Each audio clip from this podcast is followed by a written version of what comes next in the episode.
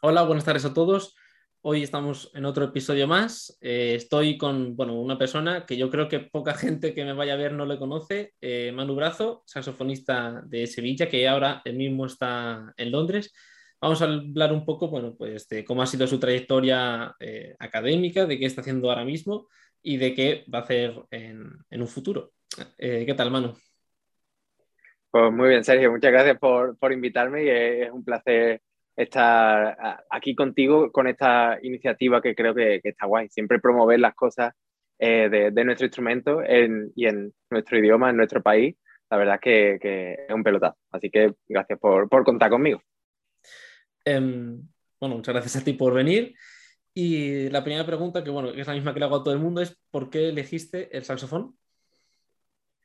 Sí, em, bueno, la verdad es que yo no lo elegí, el saxofón me eligió a mí un poco, porque, porque tuve que, em, cuando hice la prueba de, de, acceso a grado elemental, que todos sabemos más o menos cómo funciona, ¿no? Que tú cantas el, el cumpleaños feliz y mm. poco más y te dicen un 7, un 8.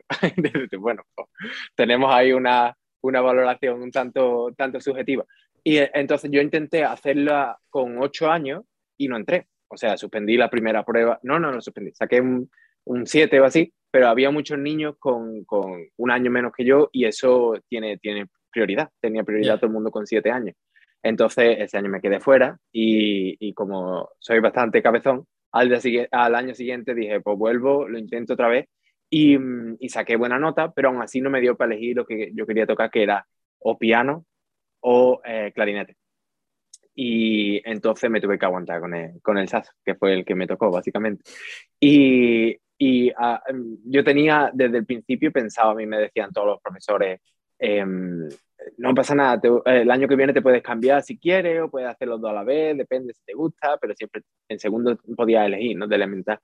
Y fue los primeros meses que la verdad que tuve eh, un muy buen profesor, se, llama, se llamaba Paco, Paco o algo, no me acuerdo. Pero bueno, he tenido muy buenos profesores desde el elemental y, y la verdad es que, em, que me enganchó y, y, me quedé. Y ya dije, ya no me cambio yo a ningún otro instrumento nunca jamás. Y hasta ahora. ¿Por no te arrepientes? no, no, no me arrepiento. Había, había un momento en, en mi carrera, eh, sobre todo cuando no tenía muy claro lo que hacer, que, em, que decía, joder, es que lo, eh, lo, ¿se pueden decir sí. cosas de esas aquí? Sí, sí, sí. ya lo digo yo, si no, no te preocupes. bueno, si no, el pitido de la boca ya está. Que, que uh, en, en determinados momentos yo veía compañeros que, claro, lo tenían un poco más fácil a la hora de elegir caminos profesionales por, por tocar instrumentos sinfónicos o sí. por, eh, este, por otro tipo de, de cuestiones que, que, el saxo está mucho más limitado, ¿no? Eh, por repertorio, por otras cosas. Pero bueno, al final, eh, cuando ya he ido encontrando un poco mi, mi camino, no, no me, he vuelto a no me he vuelto a arrepentir nunca más desde hace unos añitos para acá y la verdad que estoy muy contento de, de poder representar levemente en lo que es el saxofón clásico o, o un poco ser representante del instrumento aquí en Reino Unido y en España también. Todo lo que se pueda. Yeah. Bueno, he dicho, eres de, eso, empezaste, ¿eres de Sevilla o eres de Utrera, era? Soy, soy de Utrera, soy de Utrera, de un pueblo cerquita de Sevilla. Claro, pero vamos, que el superior lo hiciste en Sevilla. Sí. Lo hice en Sevilla. Y la verdad es que Utrera es cuna de, de grandes saxofonistas eh, repartidos por el mundo. Tenemos eh, desde, bueno, el, los primeros dos maestros, grandes maestros que hubo en, en Utrera. Había, había otros anteriores de, de, de, bandas y eso que fueron los que engancharon a esto, pero los dos maestros que hemos tenido siempre han sido Alfonso Romero, que es eh, profesor en el Conservatorio Medio, en el Francisco Guerrero de Sevilla, y Juan Manuel Jiménez, que es gran referente de, de, los profesores españoles que han, saca, han sacado alumnos como eh, que estaba, estuvo en el elemental conmigo y después en el superior de Sevilla también eh, conmigo, o sea que es mi, mi, maestro de toda la vida, y, y, y, han salido de él gente como, como Juan Peluna, Francisco Rusillo, Javi Cámara, eh, María Ángeles del Valle, gente muy, muy top uh, a, nivel, a nivel europeo, ¿no? Y entonces, eh, bueno, pues la verdad es que he tenido bastante, bastante suerte con eso. ¿Y qué tal fue o sea, el superior de Sevilla? Aunque bueno, ya he entrevistado bastante gente que, que es de allí, pero bueno, si quieres decir algo, algo distinto. Sí, no, el superior de Sevilla, uh, lo primero que fue, fue, por suerte, una fiesta. que yo, uh, la verdad es que yo me lo pasé súper bien, súper bien todos los años y, y, me llevo amigos de, obviamente, para toda la vida con los, yeah, que, sí. con los que he estudiado. Um, y después, el nivel en mis años y en los años anteriores eh, era altísimo altísimo de, de, yo creo que si no era primer nivel español, estaba a la altura de, de del, del, otro conservatorio que no sé, no sé si sería en ese momento, no sé, Zaragoza o la SMUC o los que siempre están ahí sí. a, a, al, al, máximo. Y en ese momento Sevilla era puntero, puntero, puntero de, de eso, de que yo coincidí con, con, cuando yo entré con José Carlos Bejarano, que ahora mismo es profesor asistente en Lyon, eh, con, con, Juan Peluna, yo era eh, compañero de, de, Juanma González, que ahora mismo ha sido el que ha obtenido la cátedra de, en Andalucía, eh, que estaba en mi cuarteto, eh, la, la, única, la única plaza de cátedra que creo que se ha dado en, en, en Andalucía. Francisco Rosillo, que ha ganado 2.000 millones de concursos y, y, de, y de cosas, y son todos saxofonistas excelentes. O sea que el nivel era altísimo. Y de ahí yo creo que si no hubiera habido esa, esa competición sana, eh, yo no hubiera, no, no hubiera podido de, despegar eh, de, la, de, la, forma en que lo hice para después viajar aquí y, y tener, tener cierto nivel para, para, para controlar un poco eh, el estar a la altura de la gente del, del, del Royal College, por ejemplo, ¿no? Mm. que son es un referente mundial y, y te veías cada, cada bicho viniendo de, de cualquier país del mundo de, que, que, que, daba miedo, vamos.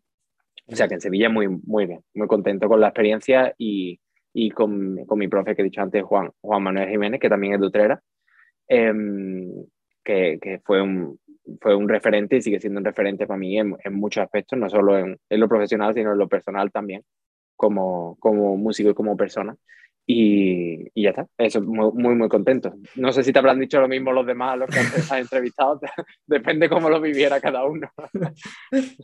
Sí, bueno, a ver, al final en la etapa del superior yo creo que es, es, muy bonita, ¿no? En plan, todo el mundo se lleva amigos para toda la vida y, y, que luego, en plan, yo que la estoy acabando, o sea, mismo me está, o sea, yo todavía me quedo un año entero y es como que ya, como se han ido amigos que justo con que sí. año pasado, como de, de, la generación mía de aquí, somos eh, los que han ido este año pasado y, y, nosotros, porque el aula es pequeña aquí, y entonces coincidíamos todos en dos cursos seguidos. Entonces, como que, ¿sabes? Ya tengo más conexión con los que no están que con los que están ahora que han entrado, ¿sabes? Por eh, ejemplo. Eh, eso es verdad, eso es verdad. Tercero y cuarto del superior es un gran cambio para la mayoría de, de gente, porque pasas de ser de los pequeños, del superior, a ser de los mayores. También. Entonces, ese cambio generacional que tienes ahí eh, es importante, ¿no? Y, y hay gente que hay gente que lo lleva bien, gente que no lo lleva tan bien, pero, pero por lo general adquiere un papel que eh, un poco de, de referencia, ¿no? Para pa todo el mundo que entra nuevo, que, que, sí. que es importante.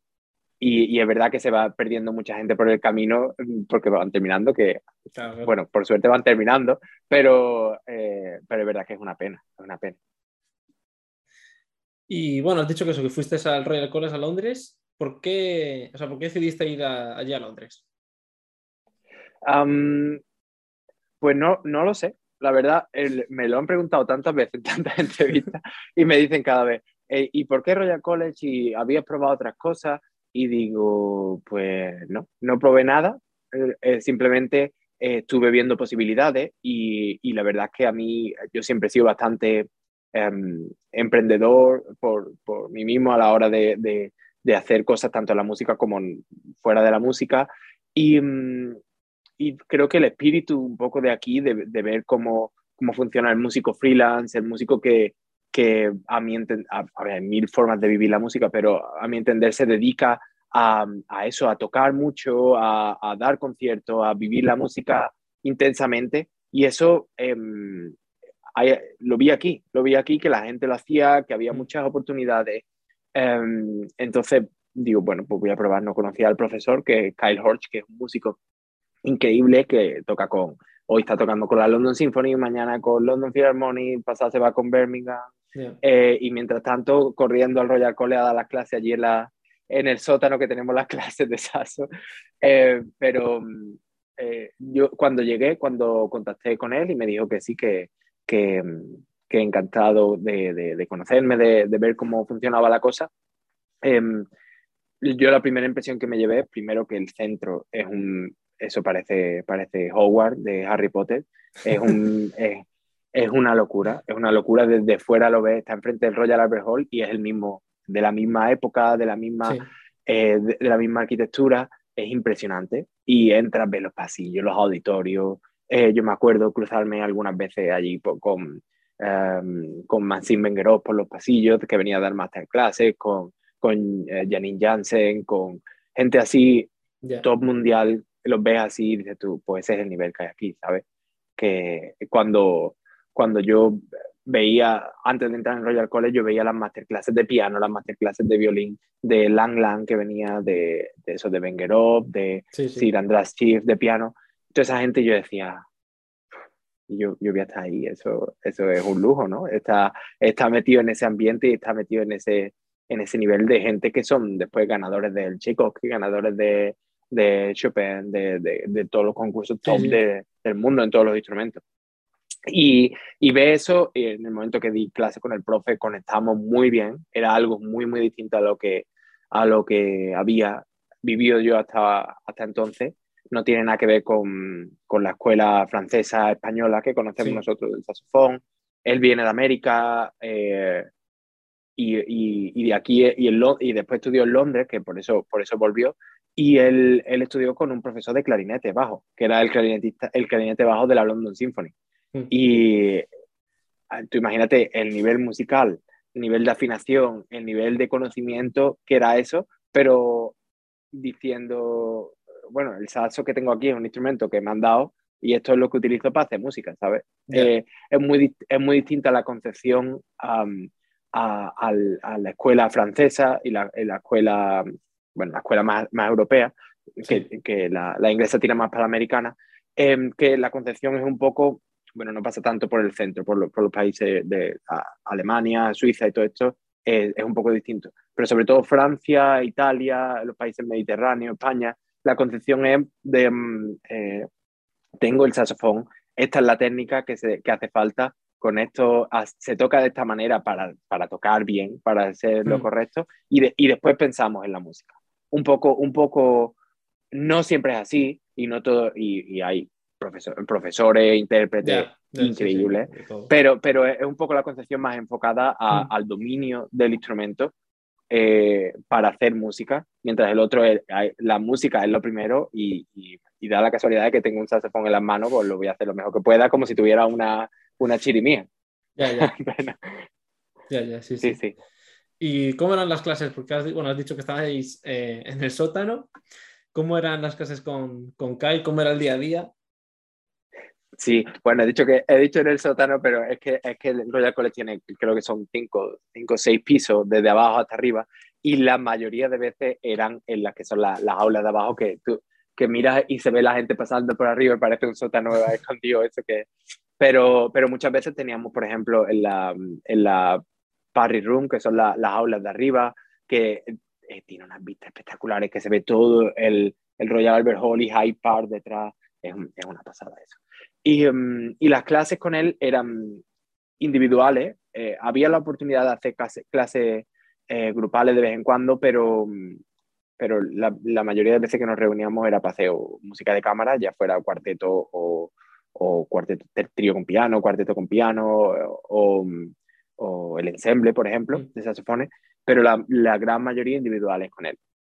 Y, y, las clases eran un poco, la dinámica es parecida, muy parecida a la de, a la de los, la clase que tenemos en el superior y en el, o sea, no, no había nada diferente. Era un poco la concepción también, eh, algo que, que, a mí me chocaba mucho al principio, viniendo de España y viniendo de, de, la escuela francesa, que también conozco a la mayoría de los profesores grandes de, de, de Europa, Em, era eh, que, que se, se, enfocaba a tocar las piezas completas mucho más que eh, de lo que estamos acostumbrados. Y eso me, me chocaba y me resultaba muy, muy difícil.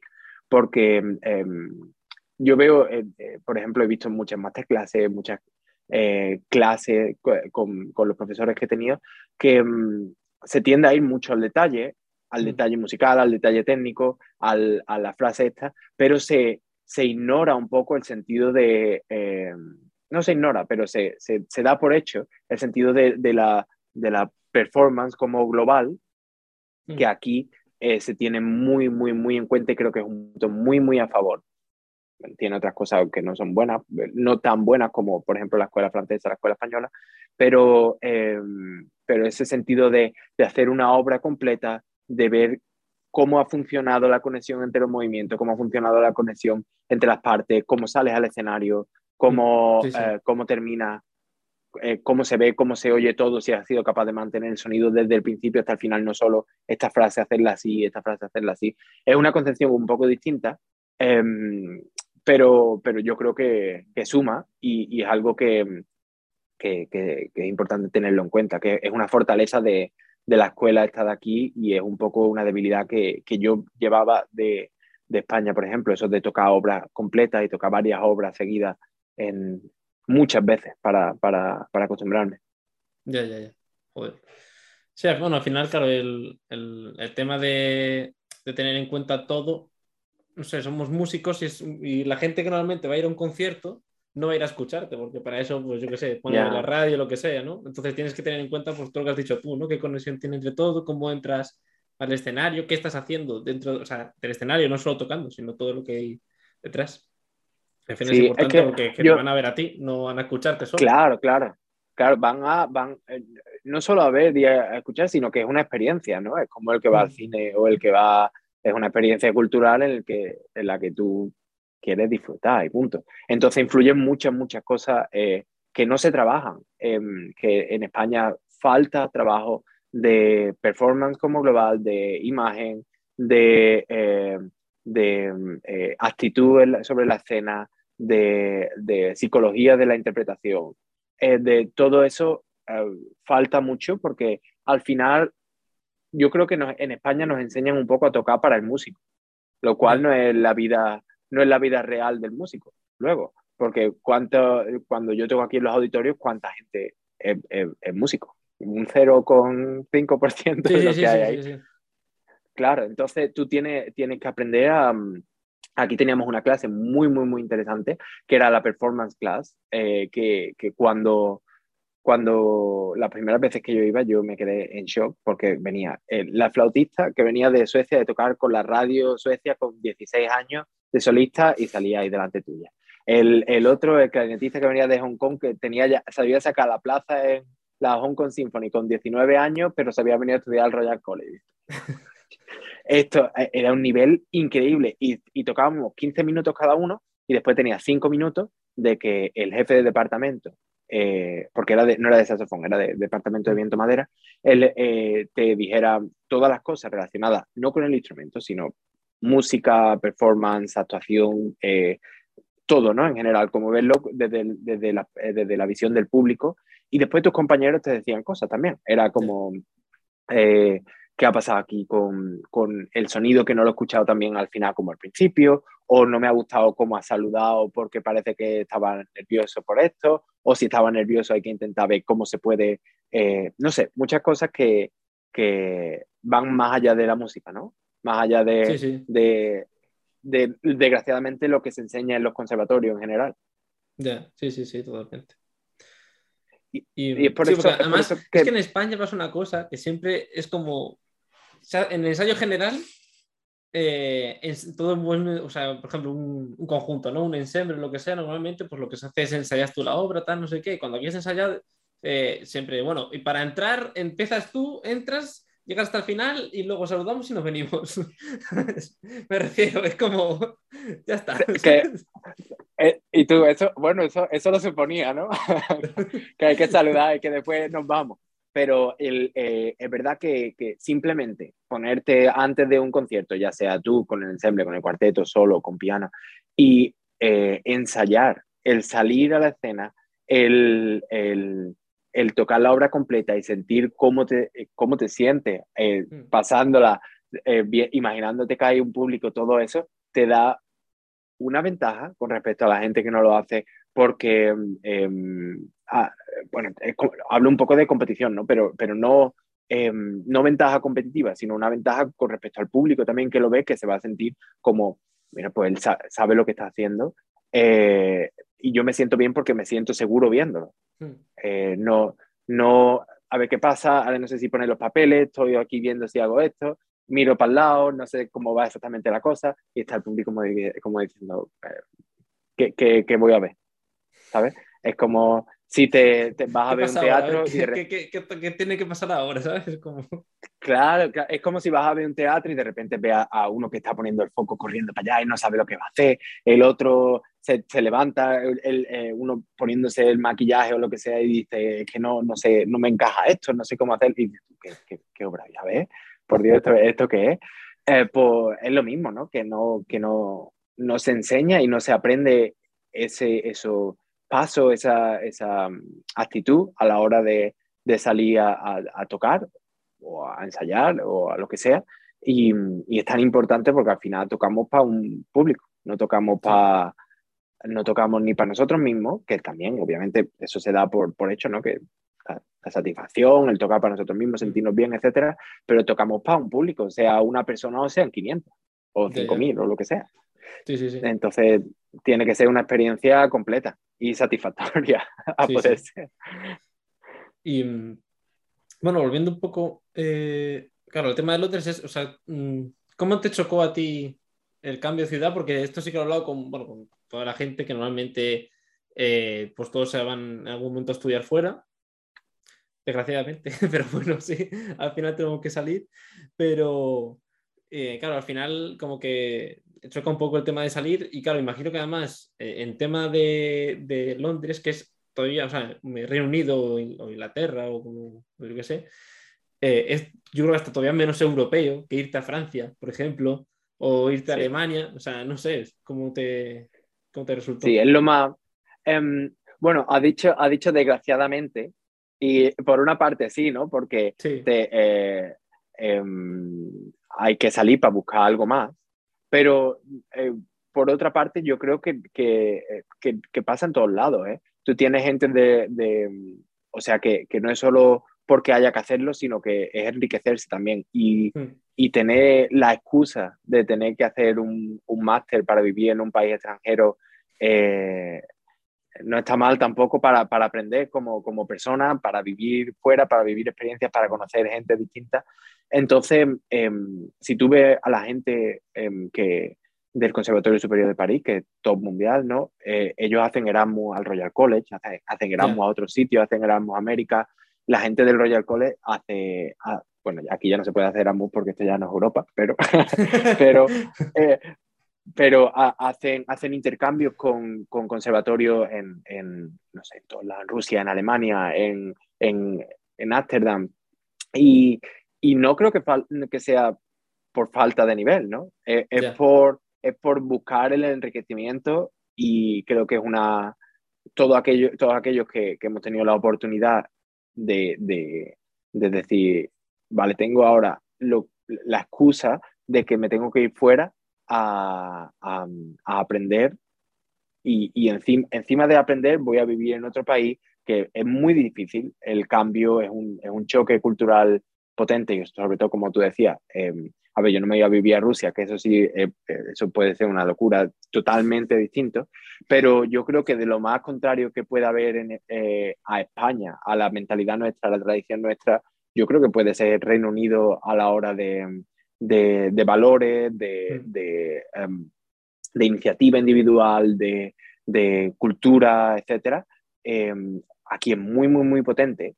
Eh, todo el tema cultural, tienen 80.000 orquestas, 80.000 clubes de música clásica, eh, eh, sitios para tocar, piano, yo qué sé, incluso piano de cola te encuentras en, en todos lados, en, todas las iglesias. Eso quiere decir mucho, ¿no? Mm. Em, entonces, el choque cultural fue duro, duro, porque eh, yo creo que todo el mundo que sale de su país eh, eh, pasa mal en ese sentido de, no entender muchas cosas porque son como son, em, de no entender a la gente bien, de no entender el humor, de no entender el idioma a veces, es, difícil.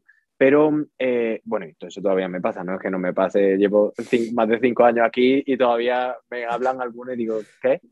Pero, eh, pero al final todo eso eh, depende de, de, un poco cómo, cómo te lo tomes. Yo creo que siempre, siempre merece la pena aprender cosas nuevas y conocer a gente nueva y nuevos puntos de vista que te enriquecen va a ser siempre un punto a favor. Y yo creo que eso aquí se, eh, aparte de que se estila mucho el, el hablar mucho, el hablar de, de, emprender mucho, de emprender en el ámbito musical, como músico, como estudiante, como, eh, como música de cámara, como todo. Hay que, hace falta mucha iniciativa y, y, las ideas, aparte de venir por ti mismo, vienen conociendo gente y conociendo cosas nuevas. Y yo creo que eh, para todo el mundo va a ser duro un cambio, pero va a ser duro un cambio de, de Sevilla a Londres, que, es un cambio grande, ¿no? De una ciudad más o menos pequeña a, a la ciudad más grande de Europa eh, y, o del mundo, porque no sé si, creo que Nueva York es más grande, pero, pero poco más. Y mm, em, yo qué sé, el cambio es grande, pero también va a ser un cambio si vives en, en Madrid y te vas a Badajoz, por ejemplo, que, que creo que es tu caso, ¿no? Sí. Eh, es un cambio grande siempre y, y, es menos grande porque la cultura es más cercana, eh, somos al final, pues somos eh, españoles, ¿no? Y somos, somos muy parecidos entre nosotros, pero, pero el cambio cultural y, y de sitio y de ambiente y de amigos te lo mm. come igualmente. Sí, sí, sí, sí. Sí, sí. ¿Y, y qué, o sea, qué fue lo que más te chocó al llegar allí? ¿O qué fue lo, o sea, con, lo más difícil que te resultó al llegar a, no sé, a la hora de, como acostumbrarte o no sé, aceptarlo. Sí, em, pues, pues, yo creo que, que, fueron, fueron dos cosas. Eh, fue uno, el, el, idioma, que yo hablaba un poco de inglés, pero tampoco hablaba, vamos, para, defenderme y poco más. Eh, y, y, mira que yo no llevaba mal nivel, eh, pero cuando, cuando llego aquí me di cuenta, digo, mi, mi, mi, mi papá, vamos, nada, nada, nada de, de, de, entender gente con, con acento, de todo eso, es que no tiene nada que ver lo que estudias con, con vivir en el sitio. Y eso fue un gran, un gran choque. Eh, y el otro, yo diría que fue el ritmo de la ciudad. Que um, yo creo que este ritmo de aquí no se vive en ningún lado. Eh, París tiene un poco porque tiene mucho movimiento, pero al ser mucho más pequeña que esto, no, no tiene nada que ver eso de tener que estar. Yo, yo he llegado hasta algunos días tres, cuatro horas corriendo de arriba para abajo en el metro, entre, entre clase, entre conciertos, entre ensayos. Y, y, aquí es muy normal eso de salir de tu casa a las 6 de la mañana, de las 7 de la mañana, y llegar a las 8 de la noche. No has parado ni una hora en el día y, y has hecho 8.000 cosas en 8.000 sitios distintos. Que ya solo con que, con que vayas a un sitio ya te mueres, porque hay una hora de metro para ir a cualquier lado. Imagínate tener, tener, que ir a tres sitios distintos, hacer un ensayo aquí, una clase aquí y un, y, un, y yo qué sé, y una reunión en no sé dónde. Entonces ese ritmo, yo me acuerdo que tardé meses en, en, en no sentirme que, que, cuando llevaba ya medio día fuera estaba muerto. O sea, que no me daba, no me daba la vida para más acostumbrada a Sevilla, que vivía a un minuto de, de la puerta. De, no, una vez lo, yo vivía con, no sé si, a, si, si, si los conoce, yo vivía con, con Javi Cámara, eh, Javi Cámara que ahora está, estudió en Lyon y ahora está en, eh, este, entró en el ejército, eh, con, con, Francisco Rusillo, vivía, bueno, eh, con um, Manu Vázquez también, que estudió en Basilea, eh, y, y, Pedro, que también estudió con Pedro, Pedro Fernández, que, em, que, él no ha estudiado por ahí, pero, pero bueno, estaba haciendo cosillas por, España, por, por, su, por Huelva y eso. Y eh, una vez lo, lo, que, lo que hicimos medir cuánto tardábamos de la, de la puerta de, de, la cama, era de la cama al conservatorio, y eran 45 segundos, andando rápido. 45 segundos. en el, ¿Ese conservatorio está en el bajo y tú en el primero? ¿Cómo? No, en la calle, o sea, en la, en la puerta hasta aquí había una esquina y vivíamos en esa esquina. y, y entonces era, el problema es que siempre llegábamos tarde, ¿no? Porque te acostumbras, te acostumbras a que, bueno, pues llegas en el mismo minuto que sales, si, si corres un poco, eh, entonces al final salías a 3 y llegabas a 5 y, y, siempre llegabas a 5 porque dices, no, me da tiempo, me da tiempo. Pues ese ritmo, esa tranquilidad de, de no tener que, de no tener que, que, moverte, no tener que correr, no tener que eso, al cambio de aquí, que era exactamente lo contrario, de horas para ir a los sitios y, y, la intensidad de las cosas y cómo funciona todo, que va muy rápido, em, mil, mil, mil em, inputs, estoy tonto ya, mil, mil cosas que te, que te llegan de, de, de concursos, de clases, de conciertos, de tienes esto, tienes lo otro. Una locura, una locura. Eh, eso fue, eso yo creo que fue lo más difícil. has dicho, bueno, claro, has dicho que tardas en llegar a un montón de sitios por tema de colaboraciones y eso, y vamos a hablar un poco de, de una que vi en, en, lo que me pasaste, que era una colaboración con la BBC, que es, bueno, es la radio de, de allí, de... Sí. De, de, de, de Reino Unido, sí. Eso. Y, y, entonces, no, o sea, ¿cómo, o sea, ¿cómo es que te contactan allí? Aunque bueno, ya como estás diciendo, imagino que es muy, o sea, muy normal, me refiero. Más normal igual que en España. Uh, ¿O no? Mm, no. Sí, no, ¿eh? Porque eh, yo creo que si... O igual uh, hay más facilidad. Hay, Puede ser. Hay, es, más, es un poco más accesible, es un poco más accesible, si es verdad, pero por ejemplo, de, eh, si yo pienso en todos mis compañeros de mi generación del Royal College, de, de viento, madera, eh, gente que haya ido a la BBC a tocar, a lo mejor tienes a tres y éramos ciento y pico. Sí, sí, sí. Entonces, que... en, o sea, que, la, la, que no, no, es que sea más fácil, es más accesible porque, porque tienen, tienes un poco si en España hay cero puertas para entrar ahí, aquí, aquí hay medio. Vale. Eh, entonces, eh, no, hombre, en España también hay, también se puede hacer, pero eh, la primera vez que me pasó fue porque, no me acuerdo exactamente. Ah, sí, sí, porque yo soy un, un pesado y aquí lo que, desde que llegué, yo vi el movimiento que había, las oportunidades que había y lo primero que hice fue buscarme em, la lista de todo, bueno, buscar una lista, no, me hice yo la lista, de toda la gente potente que había en mis años y los años anteriores del Royal College, que había conseguido cosas de concursos, mm. eh, eh, cosas en general, ¿no? Que, que, había ganado cosas, que había ido a sitios, que había tocado en sitios importantes, y me puse a investigar uno por uno las páginas web, la, a buscar información en college, a hablar con ellos, y todo, me hice una lista de 200, 300 cosas que tenía que hacer y empecé a mandar, a mandar cosas, a hablar con gente, a preguntar. Y una de las cosas que hice fue enviar grabaciones a, a la BBC. Hasta mm. que un día, eh, después de enviar 800.000 mm, grabaciones, un día vieron una. Y que fue, eh, que fue la peque pequeña zarda de Pedro Tirralde, que grababa aquí en, en, el primer recital que hice en San Martín in the Field. Y, um, y, y les gustó y la pusieron en, en, directo y para mí eso fue una, una gozada. Y a partir de ahí entonces eh, tuve re, bastante relación con, con, algunos de los productores de la BBC que hablé con ellos y eso, de los programas de radio clásica y, mm, y a partir de ahí creo que he ido tres veces a la BBC a, a que, a, que, me, a que me entrevisten, a, a, hablar y a tocar en directo lo cual se dice pronto, pero sí, sí. aquello impone, impone que no veas, saber que, que, no sé cuántos cientos de miles de personas te están escuchando en, en BBC Radio 3, que, que, es como radio clásica, pero a lo, a, a, a lo grande, que eso lo escucha, yeah. se escucha en América, se escucha en todo el mundo. Um, y, y, tocar en, en, ese sitio, yo creo que ha sido uno de los sitios que he tenido más, más presión en, en mi vida en, en, uno de los estudios de la, de la BBC que tú veías, eh, pues, por ejemplo, yo tenía la entrevista, no sé si conoces a, a un compositor súper conocido, que es Max Rich, Richter, Max, Max Rich, Richter, ¿cómo se dice? Que es compositor tipo eh, Ludovico Einaudi, mm. eh, de música un poco de, eh, no de banda sonora, pero es clásico, ah, no quiero decir, eh, no ligero, es como un clásico un poco más ambiental, algo así. Yeah. ¿No? Y eh, yo estaba detrás suya, que él estaba presentando un disco y él salía y yo entraba y yo digo, es que estoy aquí, pero verdad esto.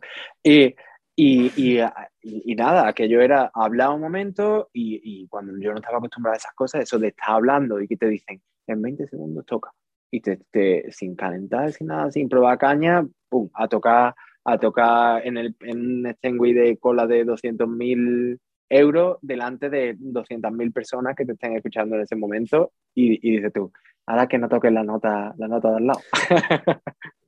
que, que, que, no, está, no está mal la, la, presión que se vive ahí y que en ese momento solo puedes hacer intentar, lo único que puedes hacer es intentar disfrutarlo lo máximo posible. Yeah. Pero, pero a veces, a veces es duro, esas cosas son, son, son duras. Otra, otra cosa, te voy a no tienes, dime, dime. No, no, que cuando has dicho lo de le envié grabaciones, o sea, tú cogías el email y les enviabas tal cual, cada vez que grababas algo lo enviabas, o cómo, o sea, ¿cómo era? Bueno, yo, yo, yo me, buscaba, buscaba ahí por sitio, no sé yo qué, qué legalidad tiene eso, buscaba email corporativo de gente de la, de la BBC, etcétera. Y, y, al final conseguí hacerle llegar grabaciones a distintas gente de esos programas, sí. que, que diría gente, gente donde ha sacado mi email, pero bueno. Eh, y, y algunas alguna vieron. Entonces, eh, pues sí, sí luego, sí. luego me, hicieron, me hicieron lo que tengo puesto en mi, en mi, en, en mi Instagram, que, que para mí es uno de los honores más, más grandes, aunque no sé si significa mucho, que es BBC Introducing Artists, sí. que, eh, el, que eh, es cuando te nombran BBC Introducing Artists, cuando te, te, te cogen para poner tus grabaciones y te llevan. Eh, son artistas jóvenes normalmente, te llevan allí para saber cómo va la cosa, eh, yeah. qué estás haciendo, los conciertos que tienen. Eh, entonces a mí cuando me dijeron, yo, yo ni lo sabía, dice, sí, porque te hemos nombrado, es que no está escrito en ningún lado, ni lo ponen en ningún yeah, lado, yeah. pero ponen BBC, BBC Introducing Artists Manu Brazo, y digo, esto, esto me encanta. Claro, es que es una, Suena... es una promoción de la leche, en realidad, o sea, eso es... Sí, sí, la verdad es que sí, porque eh, cuando ya terminé, eh, hace dos años y pico que terminé en, de estudiar en el Royal College, y, y varias veces salí después de terminar, creo que una vez estuve haciendo una entrevista en directo y otra vez me contactaron para, para hacer una grabación para ellos eh, el, el, verano pasado. Eh, y yo la gente me contacta, gente con la que estudié, me dice, mano, estaba escuchando la BBC en casa con mis padres y, y tú dices, qué alegría. Y digo, joder, es que es que es verdad, tío, es que es, que es un lujo, un lujo uh -huh. y, y, una pasada poder, poder estar ahí con... Yo estaba en, programa, en un programa que estaba, eh, no coincidí con él, desgraciadamente, pero estaba Bengueros tocando en, en, creo que el programa antes mío o lo que sea, en el mismo estudio. Y después, digo yo, voy a, voy a llegar y digo, voy a oler algo, a ver si se me pega, cogiendo el aire. No, pero eh, es, una, es una locura el nivel, el nivel cultural y el nivel de, de actividad que hay en esta, en esta capital ¿no? de, de, de del mundo, de, de eso, sí, sí. De, cultura y de, música. Sí, lo, lo, lo, que te pregunté del email es porque, o sea, yo me incluyo, pero muchas veces es como que nos da cosa pues enviar, en plan, pues enviar a ver si suena la flauta, como quien dice. Y, y, al final, pues miren, tú que al final dices, tenía que enviar un montón hasta que han escuchado una. ¿Sabes? Y ahí es cuando pero, el que... Pero, pero, pero, que así, así es todo lo que he conseguido, ¿eh? Ya, ya, o sea, ya, no, no, sí, por eso, que al final hay que tener... Es así, es que hay, claro, hay, que, hay que tener un poco de... de no es poca vergüenza, eh, bueno, también, pero no, no es solo poca vergüenza, es... Eh, es decir, pues confío en lo que, en lo que estoy haciendo y lo quiero enseñar, ¿no? Y, sí. y, y, ya te digo yo que menos del 1%, y yo diría menos del 0,5% de las cosas que envíen van a llegar a algún lado. Ya, ya, ya. O sea, que hay que enviar mucho, hay que hablar mucho, no enviar solo, sino hablar, contactar, sí, eh, sí. Para, para que salga algo eh, en cualquier aspecto, ¿eh? que así eh, funciona, por suerte, por desgracia, funciona todo, eh, hablando con la gente y, y, viendo a ver qué se puede hacer, viendo a ver qué funciona, qué te gusta, qué no te gusta, qué, qué, qué, colaboración se puede hacer, eh, como, como, estás haciendo tú con el podcast, ¿no? Eh, yeah. eso, hay que hacerlo así y, y, a lo mejor dentro de, de una semana, de unos meses, estás entrevistando a, a Claude Delan y dices tú, ostras, pues nunca nunca creí que podía llegar a esto, pero a, lo mejor puede pasar si, si sigues probando. Ya, ya, sí, sí. No, o sea, al final, o sea, mm, me fío que mucha gente puede pensar, joder, eh, pues Manu Brazo, y se va, te busca y mira, pues 11.000 seguidores en Instagram, no sé cuántos suscriptores en YouTube y tal, que te choca ha tenido suerte. es como, no, no es, no es tener suerte, obviamente, de todo lo que habrás hecho, pues algo habrá sido de qué suerte o que hayas estado, pero no es en realidad tener suerte, es estar eh, haciéndolo siempre para que en el momento que toque, tú estés ahí. Pero si nunca lo haces y ese momento, no vas a poder estar. Esa es la clave. La clave es estar. Eh, es, yo no me acuerdo quién lo decía eso. Yo creo que era Woody Allen o alguno de estos locos del cine grande. Decía: dice, la clave de todo es estar. Es estar en el sitio. Y es que si tú, eh, si estás en 200 sitios, em, y encima pues tiene cierto valor, ¿no? Artístico o, personal o, lo, que sea. Si estás es por, es por algo. Y, y si, si, estás en esos 200 sitios, quizás uno de ellos eh, sirva para algo. Pero ahora, si, si pruebas uno y te dicen que no, y dices tú, es que Mano ha tenido suerte porque le han dicho que sí. Y dices tú sí, pero los no que llevo por detrás, eso es como lo, eso es como me dicen, ha, ganado muchos concursos de aquí, ¿no? Concursos de solistas, concursos de esto, concursos de lo otro. Y digo, sí, pero, pero te digo yo que he perdido 10 veces más de lo que he ganado. Ya. También, entonces, entonces em, y, y, la gente no dice esa cosa, ¿no? Pero la verdad es que yo creo que es para estar orgulloso de haber probado tanto y, aún, y, y podía no haber ganado ninguno también. Pero he, ganado tres, he ganado cinco. Por, por, el que, el que haya probado 200, otros 200 a lo mejor ha ganado los otros que me faltaban a mí. O a lo mejor uno que solo ha probado uno ha ganado, ha ganado el, el otro, ¿sabes? Pero, mm, no sé, yo creo que tiene muchas más probabilidades si, si estás en todos lados, si lo intentas de verdad en el ámbito que sea, em, intentándolo, insistiendo, eh, no parando de, de, buscar posibilidades, al final se encuentra la manera, de alguna forma, se encuentra para, para lo que quiera. Sí, sí, sí, totalmente, sí. Vamos a, seguir hablando mm, sobre, bueno, un poco lo, eh, la cuarentena, hiciste un, o sea, grabaste un, un, CD o una, o que... Fue, fue un EP, un, pequeño EP. álbum corto. Sí, sí, sí. ¿Y cómo, o sea, cómo fue la idea? Y luego, bueno, por lo que he podido leer, eh, lo hiciste tú solo. O sea, tuviste que aprender básicamente todo lo que conlleva ese tema. Todo. Yo, eh, es más, ayer estaba pensándolo yo, como tengo mis viajes de metro que me dan para pensar mucho aquí, eh, que estoy ahí horas sentado en el metro. Em, estaba pensando y, decía, yo me acuerdo que hablaba con mis padres cuando era pequeño, eh, que a, mí me encantaba editar vídeos con el móvil, con el primer móvil que tuve, el Sharp X15, que era el primero que tenía vídeo, editar vídeos con eso, con el Movie Maker, eh, con el Audacity tenía y me ponía a grabarme, hacer audio desde pequeño. Y con el Photoshop también investigaba un montón. Todo eso, todo eso de diseño, de edición, me encantaba desde chico. Y, no, y siempre pensé que, que no iba a tener salida para nada. O sea, que era algo que me había gustado. Y digo, pero eh, ¿en qué momento todo eso que aprendí en algún momento, que a veces lo, lo, vuelvo a utilizar cuando tengo que hacer un cartel, un, lo que sea, ¿no? Siempre hago, la mayoría de cosas prefiero hacerlo yo y me gusta hacerlo yo. Em, eh, digo, ¿en qué momento volveré a utilizar toda esa, toda esa habilidad de, en teoría o todo ese principio de habilidad que tenía ahí guardado? Y, y surgió, en la pandemia surgió el momento perfecto para, para, estaba en casa, encerrado, aquí, me quedé en Londres, Em, tenía poco que hacer, tenía las clases que me quedaban online, eran varias clases al día, pero después todas las horas, no tenía que ir a ningún lado, no tenía que estudiar para nada tampoco, eh, no tenía conciertos.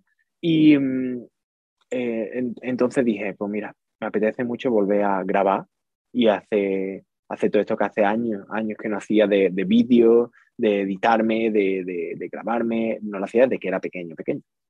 Y eh, entonces me compré un micro muy potente, me compré una, una mesa potente también y, y, me compré mi ordenador. Lo tiré a la basura porque estaba hecho ya. No, mentira, para, ese, para el primer EP lo, lo, grabé con mi ordenador Windows que tenía, que tenía ya 6 o 7 años y eso que tenía que parar cada 20. Tenía que parar cada, cada minuto a, a, ver si el ordenador seguía vivo o no. Porque eso empezaba, parecía, parecía que iba a volar el ordenador, empezaba con los ventiladores, que tenía que grabar con el cable poniendo el ordenador en otra habitación para que no sonaran los ventiladores. Brutal. Y, y entonces estuve formándome, pero, eh, pero semanas y semanas que me obsesioné y, y estaba como viendo cuatro o cinco horas al día vídeos de, de grabación, de masterización, de mezcla, de posiciones de grabación, de, de la técnica eh, de, de deca de grabación, so, cómo lo hace Sony, cómo lo hace este. Eh, todo eso me empapé muchísimo, muchísimo, muchísimo por semana mientras iba grabando. Mientras iba grabando, eh, empezaba a grabar, pues tuve esta idea de hacer este pequeño EP que se llamaba Solo Dialogue, que era como un poco eso, el, el, el estar solo, el, el hmm lo que quería expresar con esa música para saxofón solo, que no era para saxofón solo nada, creo. Bueno, una pieza que era original que, que me arregló el, el compositor. Y, y, y, entonces iba grabándolo, creo que tardé como, son, no mucho, son media hora de música, creo. Y, y, tardé, o medio, menos, son 20 minutos de música. Tardé como un mes en grabarlo, entre ir grabando pista a pista, eh, hacia mil tomas, me cambiaba el micro, cambiaba esto, cambiaba el sitio, sonaba un ruido fuera del piso, ya no valía la toma. Eh, todo eso, entonces, fue una formación tan, tan intensa que no podía haber pasado de otra forma, que, mm, que digo, pues esto tengo que aprovecharlo. Y, y lo terminé de editar, estuve eh, semanas y semanas sentado en el ordenador editando, tratando de, de buscar el, el, sonido que yo quería, eh, manejando todo, aprendiendo a manejar todo. Y, y, y, eso, digo, pues esto lo tengo que sacar a la luz. Lo saqué a la luz eh, digitalmente, también hice yo todos los diseños, toda la promoción, todas las cosas, estaba en mi casa. y, y, y, tuvo, tuvo salida porque la historia estaba guay, ¿no? Eso de haber aprendido a, tú mismo hace todo, de montar mm. tu propio home studio, de, de aprenderlo a hacer desde cero prácticamente.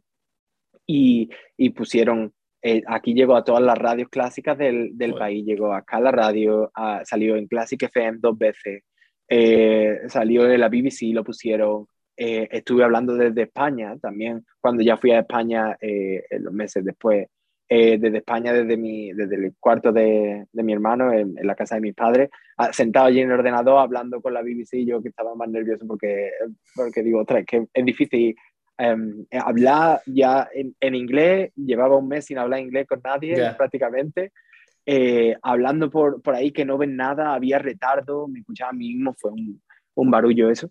Pero, pero bueno, eso fue el principio de formación de, de, de lo que luego me ha llevado a, a, reactivar todo eso, a conseguir buenas cámaras, un buen ordenador.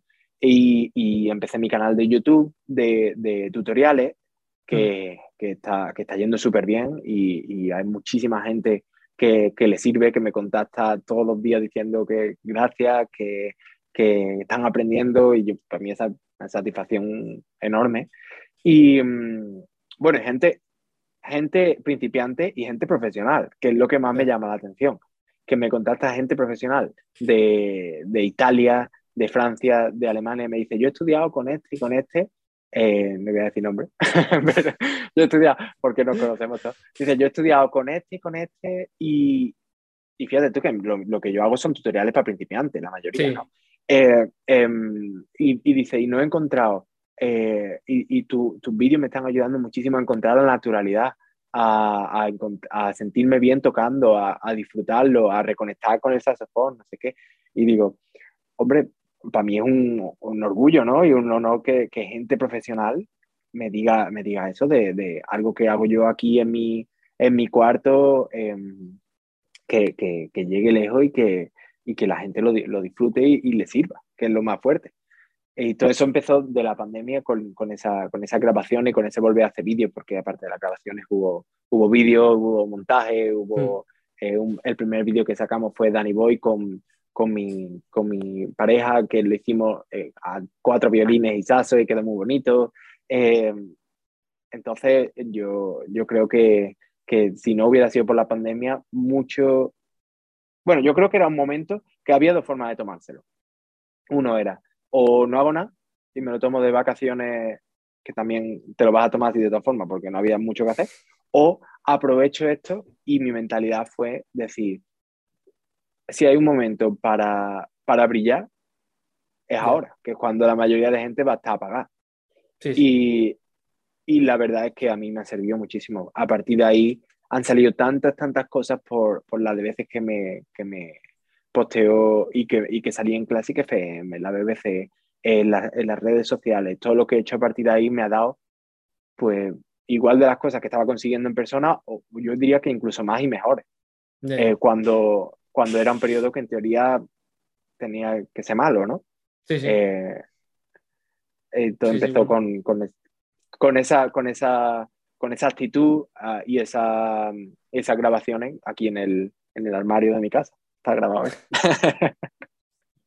en el armario con el micro apuntando. Te iba a decir, claro, para que para hacer un poco como, o sea, que no rebotase mucho el sonido, ¿no? Y todo eso.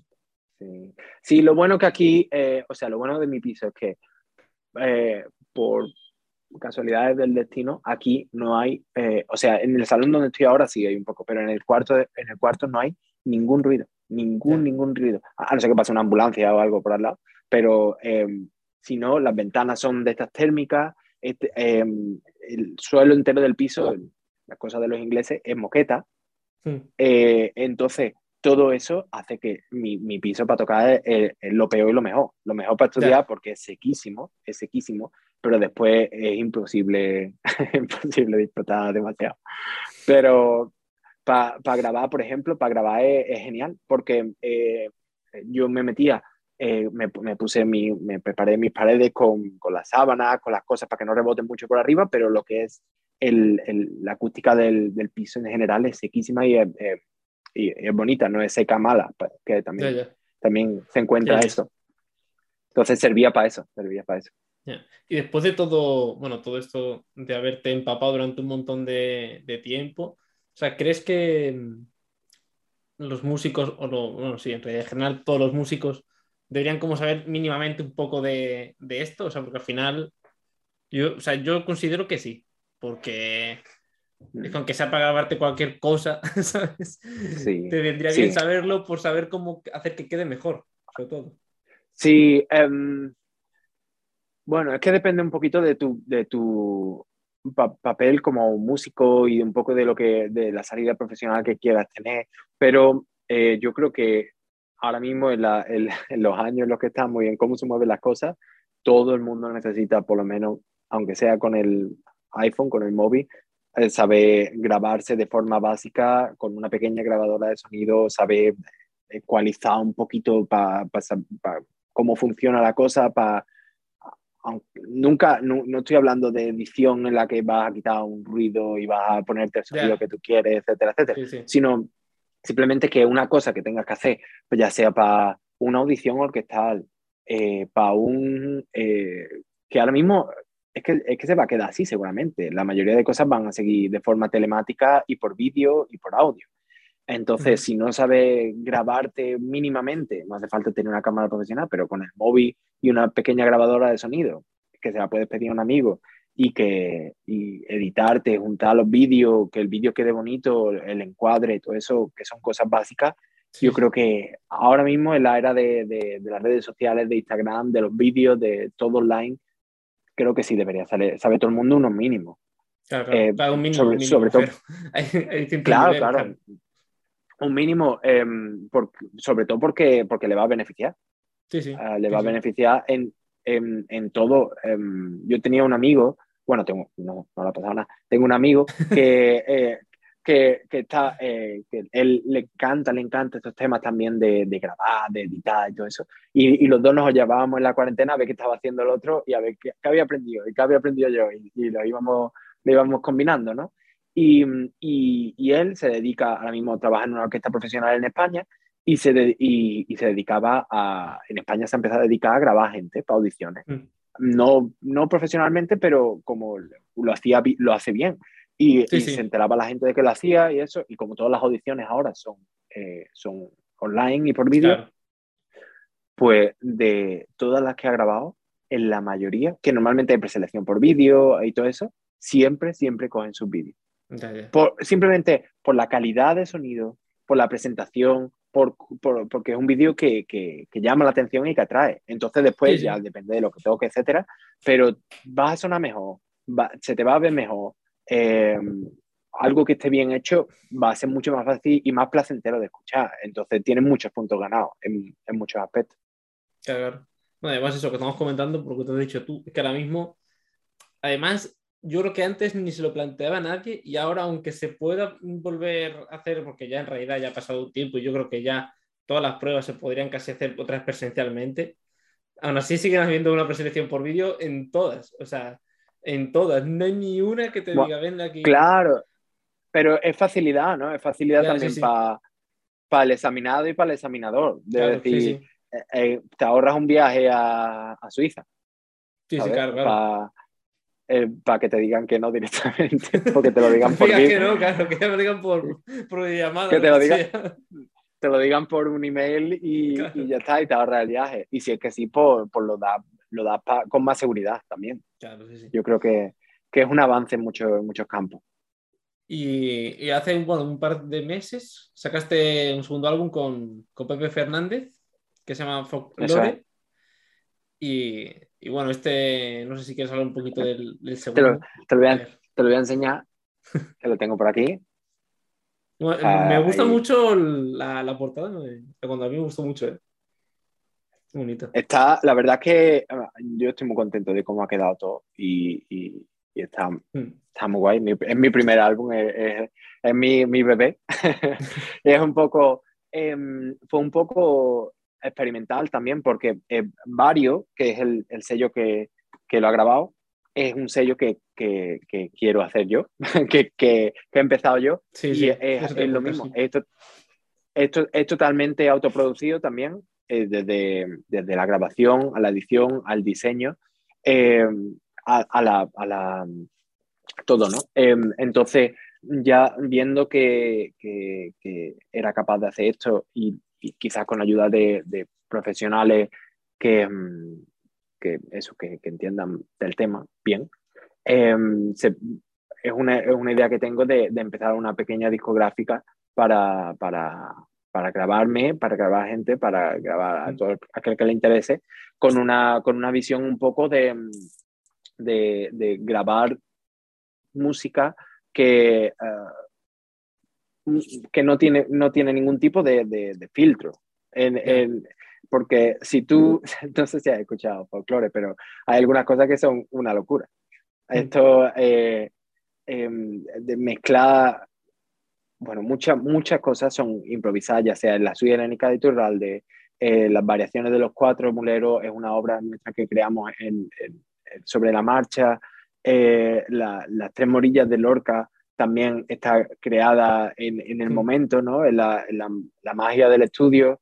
Eh, entonces tiene partes improvisadas, tiene partes compuestas, auto, compuestas por nosotros, tiene parte escrita, tiene parte modificada de grabaciones, o sea, de, de obras, como las la zardas de Monty, que tienen ahí una, una mezcla extraña con, con copla y con, y con cosas que, que sorprenderán, no sé si gratamente o, no muy gratamente a la gente que lo escuche, pero al final es un poco es lo que queríamos hacer. Y el, este Pepe Fernández, el pianista, es un pianista increíble, muy, muy joven, de, de Utrera también, de mi pueblo, y tiene muchísimo conocimiento de flamenco, de, ha tocado con compañías gordas de flamenco, ahora está ensayando en el maestranza con el ballet de Andalucía, eh, el ballet flamenco de Andalucía, eh, tío súper competente, y a mí siempre me ha gustado mucho también, y, y, sobre todo me ha gustado hacer lo que yo disfrute, lo que me dé la gana, básicamente. Así va mi, mi vida.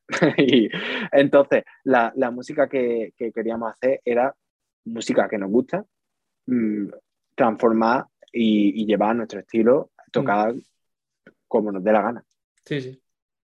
Y, y bueno, yo creo, yo creo que ha salido algo que a mucha gente le gustará, eh, suena bien, suena guay.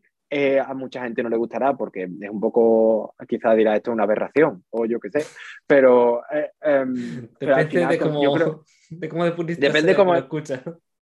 Eso, depende cómo entienda la cosa. Pero yo creo, yo creo que, que al final la música y, y, la vida en general va de, de, de disfrutarla mm. y, de, y de pasártelo bien y de hacer lo que quieres y de... Y, y yo qué sé, queríamos hacer esto, lo hicimos y dijimos, pues que digan, que digan lo que sea y que, que, que cuenten lo que quieran, pero nosotros lo hemos disfrutado y, y nos ha gustado el, el, resultado y ya está. Mm. Y, y, por ejemplo, ahora, ahora va a salir pronto una, que esto es primicia, ahora va a salir pronto la, la, la primera crítica grande que tenemos, eh, que ha sido en Melómano, que nos han puesto cinco estrellas de cinco. No está mal, hombre. No está mal, no está mal. No, no está mal. O sea que, que a, a, no, a la gente le ha gustado en general y, y, los que han comprado el disco y los que lo han escuchado, eh, el feedback ha sido muy bueno, así que estamos, estamos muy contentos con eso. Eh, antes hemos comentado un poco eh, lo del tema de, bueno, de YouTube, de Instagram y quería preguntarte porque, bueno, para que no lo sepa, mm, si no confundo, bueno, acabas de llegar a 11.000 en Instagram, eso sí que es verdad. Y, y en YouTube creo que tienes 14.000. 15.000, 15, 15.000. 15, 15 Cuando me apunté tenías 14, o sea que... sí, sí, sí, va rápido, va rápido. Claro, o sea, entonces, cuando empezaste, eh, bueno, sobre todo, claro, en, en YouTube, lo has dicho tú, el tema de los tutoriales y todo eso, o sea, por la pandemia, sí. Claro, me refiero, tú empezaste diciendo, bueno, voy, voy a ver qué pasa aquí, o ya tenías una idea de, de decir, bueno, ya voy a querer ser que la gente me conozca y que, y que aprenda conmigo, o que, o que, me, claro, gracias a esto, luego vengan a, a escuchar a los conciertos y, y tener más, bueno, más, más, gente que me siga. Sí, eh, a ver, eh, el, el, objetivo de tener más audiencia estaba desde el principio. Ese, ese era el objetivo de, de, de, cómo llegar a más gente para mm. que luego poder seguir teniendo audiencia en los conciertos, etcétera, ¿no? Y, y al principio eh, no iban a ser tutoriales. Eh, o sea, esto es como, como todo. Las la, la grandes empresas, por ejemplo, funcionan a base de, de prueba y error. Sí. Y, y, cuando sacan un producto han probado 20.000 cosas antes. Cuando se enfocan en una cosa, que de verdad se pueden enfocar a eso eh, al 100%, eh, han probado 20.000 variaciones de eso eh, 20, y, y, con mucho feedback, con mucho mm. viendo cómo funciona cada cosa. Y yo lo intenté hacer un poco así. Primero intenté eh, eh, en YouTube, yo tenía el año pasado, en abril, tenía 300 suscriptores, creo. o así. Entonces, el, el, crecimiento ha sido bastante, mm. bastante rápido. Eh, yo, yo, intenté eh, hacer primero covers de, de, de, bandas sonoras, de canciones que me gustan y eso, eh, que, que, bueno, estuvo bien, pero, pero no, le vi, no le vi demasiado tirón a, a, como, como canal. Entonces me, me, pregunté la siguiente, la siguiente cosa que quería hacer, que era subir vídeos de, de obras clásicas, etcétera. Eso lo quiero hacer y lo sigo haciendo aunque no tenga el mismo tirón que los tutoriales. Y después, eh, por, por, casualidad, hice, eh, bueno, por casualidad no, probé hacer un, un, un, tutorial en inglés que no, no funcionó muy bien, o sea, tuvo sus visitas y un poquito de crecimiento, y hasta que eh, digo, bueno, pues lo voy a probar en español. Y lo probé en español y fue el primer tutorial que hice que tuvo más visitas que todos los demás vídeos, eh, sí. funcionó muy bien y digo, bueno, vamos a hacer un segundo funcionó muy, muy bien también. Hice otro en inglés para probar si seguía funcionando el inglés o no y eh, seguía sin funcionar. así que, a, así que me digo, pues ya está, ya he encontrado el, el nicho de algo que me gusta sí. hacer eh, eh, y algo que puedo, que puedo compartir con la gente con el objetivo de, de, de ampliar mi mercado y, de, y encima de, de ayudar a la gente, que, que, es una pasada. Es una pasada poder, que gente está empezando y, me, y te contaste diciendo, no he dado nunca una clase, ah, eso me ha pasado varias veces, ahora tengo varios alumnos de, de, de por ahí, ¿no? Me contacta gente de todos lados y me, me dice, nunca he dado una clase, eh, solo, he estado, solo he empezado con tus vídeos y, eh, y, me llega gente tocando bien. Y digo, yeah. pero yo toco, esto, esto es como, como ay, se me, se me ha cortado un poquito. Ah, digo, y esto, esto cómo, cómo ha pasado que, que la gente aprenda, um, ya no con, solo con mis vídeos, sino de que la gente aprenda online en su casa por sí misma y, y tenga esa curiosidad y, y, encima poder fomentar un poco y poder ayudar a todo, sí. todos esos principios y toda esa, esa enseñanza, compartirla con, con, con, tanta, tanta gente, ¿no? Que algunos vídeos tienen más de 100.000 reproducciones. Eh, en total, creo que en el último, en el último medio año hay un, hay un total de, de 500.000 reproducciones en los vídeos, de medio millón, algo así. Es, es una locura para lo que es, ¿no? Que es un nicho muy, muy pequeño, que es gente que está empezando con el saxofón en español, eh, es un nicho pequeñísimo y, y, está creciendo relativamente rápido. No es un pelotazo a nivel de, de primer nivel de YouTube, ni mucho menos, con 15.000 suscriptores, pero, pero ahora mismo tiene un ratio de, de más de, de 1.000 suscriptores al mes. O sea que, que no, está, que no, eh. no, está nada mal, no está nada mal. O sea, a mí, sinceramente, casi me parece hasta um, más increíble casi que lo de Instagram, casi que lo de YouTube, ¿eh? así te lo digo. Porque al final... Lo de Instagram. Sí, pero porque sí que es verdad, claro, que mucha gente de YouTube luego va a Instagram. Pero me refiero, al final en YouTube la gente busca el tutorial. Me refiero, sin haberte conocido a ti, busca el tutorial. Pero es que en Instagram o ya te conocen o no te van a, ¿sabes? No te, es muy difícil encontrarte. Sí. Em, pues sí, pues sí. Em, yo, em, yo creo que eh, en Instagram hubo un tiempo eh, que, que, di mucha, mucha, mucha caña todos los días con historia, que fue cuando me puse serio hace dos o tres años a, subir cosas, a, darle mucha caña a contenido, a intentar hacer buen contenido. y ahí creció el, el perfil una barbaridad. Y es lo que hemos estado hablando antes, antes de, lo de, de, grabar el, podcast, que, em, que con, un, con este cambio de algoritmo o lo que sea, en el cambio de Instagram, eh, pasó de, de en, en, dos, o creo que, que creció en, en, dos años o así, eh, pasó de, de, tener, yo tenía dos mil y pico, tres mil suscriptores, em, seguidores, a tener, a tener ocho mil o así. O sea, fue un, creció mucho, no súper rápido, pero, pero bastante rápido. Y, mm, y, y después, eh, después en los, los, siguientes 2.000 o 3.000 han tardado otros dos o tres años en, pasar, en pasar. O sea que, que, eh, sí que, que, es impresionante. A mí me parece una maravilla que, la gente me siga, porque a veces digo, ¿y por qué me sigue? Pero, pero, pero, eh, pero no sé, intento hacer cosas que, que, no que resulten interesantes, simplemente intento compartir lo que hago y lo que me gusta y, y, ya está. Y si a alguien le parece interesante, pues, pues me alegro un montón. Mm, sí, sí. Y, mm, a mí, bueno, una, alguna, yo alguna, algún tutorial tuyo sí que he visto y, una cosa que sí como que me, se me queda, pues cuando grabado, cuando lo he visto, es como la manera de hablar, o sea, como que hay mucha calma, ¿no? A la, a la hora de, explicar, porque luego sí que vas, igual ves otros vídeos y es como que te dicen, pues yo qué sé, pues para articular, pues mira, tienes que dar, ¿sabes? Tu manera de explicar las cosas creo que es bastante, o sea, creo, yo creo que sí, como que no sé, lo noto todo muy calmado, como que con tranquilidad y bien explicado sobre todo. Sí, ah, bueno, gracias. Gracias porque, em, porque lo intento. lo intento explicar bien, intento explicar bien las cosas. Pero em, yo creo que se juntan varias cosas ahí. Una es que yo de por sí soy una persona muy tranquila eh, eh, y, y, llevo em, y me, me, llevo bien con casi todo el mundo. Eh, hablo de forma natural y tranquila con casi todo el mundo y yo creo que eso es una ventaja también para comunicar, ¿no? Para mm. que al final esto de los tutoriales es, es comunicar lo que sabe porque puedes saber mucho, pero si, si no transmite, si no llega a ese conocimiento hay una barrera siempre según cómo lo expresas y cómo lo, lo quieras decir. Um, y, y, se junta eso con que me encanta, me encanta enseñar porque me encanta aprender. Me encanta, eh, yo, yo soy un, un, friki y un loco de estar siempre escuchando podcasts sobre cosas, de aprender, de, y todo eso me lo intento llevar al saxo, me lo intento llevar a mis clases, me lo intento llevar a la música, a la vida, a mi, a mi, a mis gestiones como, como músico freelance.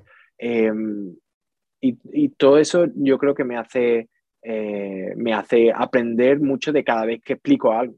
Entonces intento explicarlo de la manera que, como si dijera, vale, soy, soy tonto. ¿Cómo empiezo, cómo, cómo empiezo a hacer bueno, algunas cosas son la respiración circular o el doble picado, que dices tú, bueno, pues hay una cosa muy avanzada, pero otra cosa es cómo poner la embocadura o cómo pulsar eh, la, cuarta llave de Fa. Em, es, que, es que no importa, ¿no? Al final, eh, al final la gente tiene que, tiene que llevarlo a, una... Son sensaciones, cada uno tiene la suya, y tiene que llevarlo a, explicar de la forma más universal posible y de la forma más em, de la que la gente se pueda relacionar con, con su experiencia lo máximo posible. Entonces, eh, se junta esas dos cosas con que, con que me encanta enseñar y con que he enseñado mucho, mucho, mucho aquí. He tenido la suerte de estar en academias muy, muy buenas y muy chulas de, como London Saxophone School y por mis manos han pasado no sé cuántos estudiantes, no cuántos alumnos, pero cientos han pasado. Entonces, todo eso, todos esos métodos los he llevado a, lo he llevado a la práctica bastante. Y entonces, a la hora de hacer tutoriales, eso me da la, la facilidad, entre comillas, de, de, de, yo me pongo la cámara pienso el tema eh, cuando estoy andando de camino a mi casa para poner la cámara, la enciendo y me pongo a grabar. Y, grabo, el tutorial, y grabo el tutorial como, como yo lo enseñaría a alguien al que le estoy dando clase. Entonces creo que eso lo hace muy natural también, que, que, no hay nada preparado, no hay eh, ningún tipo de, no le estoy hablando a, a las masas, no le estoy hablando a, a, esta clase de saxofón que estoy montando, sino que es como uno a uno. Sí, sí. para, que la gente, para la gente que esté aprendiendo. Por lo menos lo intento que sea así y, y también estoy aprendiendo mucho de, de, de, eso a la hora de, de, comunicar, a la hora de hablar en público, eh, porque al final estoy grabando uno o dos vídeos por semana y, y bueno, en media hora, para que salga un vídeo de 10 minutos más o menos, 8 minutos que es lo que sale, tengo que estar hablando 15, 20 minutos sin parar eh, delante de una cámara, que no es fácil, como tú lo sabes, de, de solo hacer una presentación como de, de, de podcast, como has hecho antes, esas cuatro frases es difícil. Es difícil de, de que salga bien, de que salga limpio, de que estés a por Eso, por eso lo hago al principio, porque así si tengo que repetir, no tengo que rebobinar. Claro, no, pero yo repito, yo repito las cosas mil veces eh, cuando estoy diciendo una frase y no, no sé pronunciarlo, o, pienso otra idea o cambio de opinión. Repite las cosas y al final te quedas con, con la buena, pero lo importante es que, es que como, como tocar y como lo que hablábamos antes de la performance en completo, en, en global, es que, que, sea natural y que se disfrute. Sí. sí, sí. Bueno, voy a cambiar de tema porque es un tema que en realidad no es muy musical, pero es el sobre el Brexit, porque claro, tú llegaste, cuando llegaste allí no había Brexit y ahora mismo sí que hay. Entonces, no sé si te ha afectado de alguna manera pues, a ti o a la música allí o, cómo lo has vivido un poco. Sí, sí ha afectado. Ha afectado mucha, mucha bueno, em, para empezar hay mucho alarmismo con, con, esto desde fuera de Europa, porque obviamente, desde fuera de Inglaterra, porque obviamente eh, la han guiado bastante con, con la decisión, pero bueno, aquí tampoco en la vida diaria no se, no se nota, bueno, a veces se nota que no hay lechuga en el supermercado y antes había, y, pero mañana, pero mañana hay, ¿sabes? es, que, no es que te vayas a quedar sin em, el supermercado vacío ni nada de eso, pero eh, sí, se nota en algunas cosas como todo lo que, todo lo que tenga que ver con, con, eh, con las relaciones con, con otros países, ya sea enviar un paquete, que antes mis padres, por ejemplo, me podían enviar un paquete aquí libremente para que yo tenga mi jamón para echar, echar un par de semanas y ahora no puede. o si yo tengo que enviar un, un, CD de esto, eh, eh, se vende un CD y lo tengo que enviar, es mucho más caro ahora que antes. O sea que eh, lo han hecho muy complicado en muchos aspectos y a la música ha afectado de forma que no pueden venir artistas de fuera libremente sobre todo hacer cosas pequeñas. Porque las cosas grandes, las cosas grandes al final se pagan y no hay problema. Pero, y si hay que pagar una visa de, yo qué sé, 200 libras más o 100 libras más para que esté aquí tres días Raichen o, o Lang Lang, eh, no hay problema. Pero, pero claro, si, si viene un, un chaval de, que está en Alemania a dar un conciertito aquí en el que le se va a llevar 300 libras, 400 libras por dar un recital, a lo mejor no lo pueden contratar. Y antes podían. Entonces, esa libertad de movimiento se, se, ha perdido un poco. Y bueno, un poco no, mucho. Y la gente que, que quiere salir, eh, la gente, ya no hay Erasmus, si estabas estudiando. Eh, y, lo, y lo que ha cambiado, hubiera cambiado muchísimo más si yo hubiera llegado em, eh, ahora, en vez de haber llegado en 2016 cuando yo vine, que, eh, que, que aquí, bueno, los estudios son carísimos, los estudios de las universidades son, son carísimos. El año, em, em, yo por suerte tenía beca, y, pero el año de máster costaba en el Royal College cuando yo llegué 9.000 libras, 9.000 y pico libras, que en ese, en ese año estaba la libra a 1,40 euros, o sea, casi uno y medio, que eso era una locura, ahora está 1,10 o así. Em, pero eh, ahora ellos tenían otros precios para gente que, que, no era de Europa, o sea, para americanos, australianos, eh, gente de eh, asiático, ellos pagaban el doble. Era precio overseas, que eran más del doble, eran 24.000 libras el año. Entonces, 30.000 euros, más de 30.000 euros entonces, eh, un año de estudio, solo, solo estudiar. Solo estudiar aparte Vivir, ah, vivir, carísimo, eh, moverte carísimo, todo eso. Em, entonces, eso ahora ha cambiado y ahora eh, Europa cuenta como overseas, como dicen aquí, que, que fuera de, de, lo que antes era el continente, ahora es fuera de, de la isla y punto. Entonces, es, que, es que no hay más. Y eh, entonces yo creo que ahora las matrículas están mucho, mucho, mucho más caras. No sé si tienen el mismo precio que lo que pagaba antes un australiano, por ejemplo, o un chico de China, pero, em, pero ahora yo no creo que ni con beca me lo hubiera podido permitir, porque yo no tenía beca completa, tenía una beca muy alta, tenía un 80, 85% o algo así. Pero, em, pero es que incluso teniendo que pagar, siendo el 85 o el 80% de 20.000 libras, claro, eh, tiene, tienes que pagar ya tu dinero, que antes no, no había que pagarlo. Entonces hay, hay, muchas cosas que han cambiado y, y, y, a mí lo que, lo que peor lo que peor llevo yo en, no tener la libertad que antes hubiera tenido mucho más fácil de, de aún así creo que lo voy a hacer, ¿eh? de, de, estar viviendo a medio camino entre, a caballo entre Sevilla y Londres, hmm. porque la verdad es que he hecho mucho en falta vivir allí y, y puedo estar em, viajando y trabajando en los dos lados y, y, es lo que quiero hacer. Y seguramente el año que viene lo haga, tengo que averiguar cómo se puede hacer bien con todo el Brexit, que es lo que lo ha hecho difícil, pero yo creo que se puede hacer todavía, aunque es mucho más difícil, pero se puede. Claro.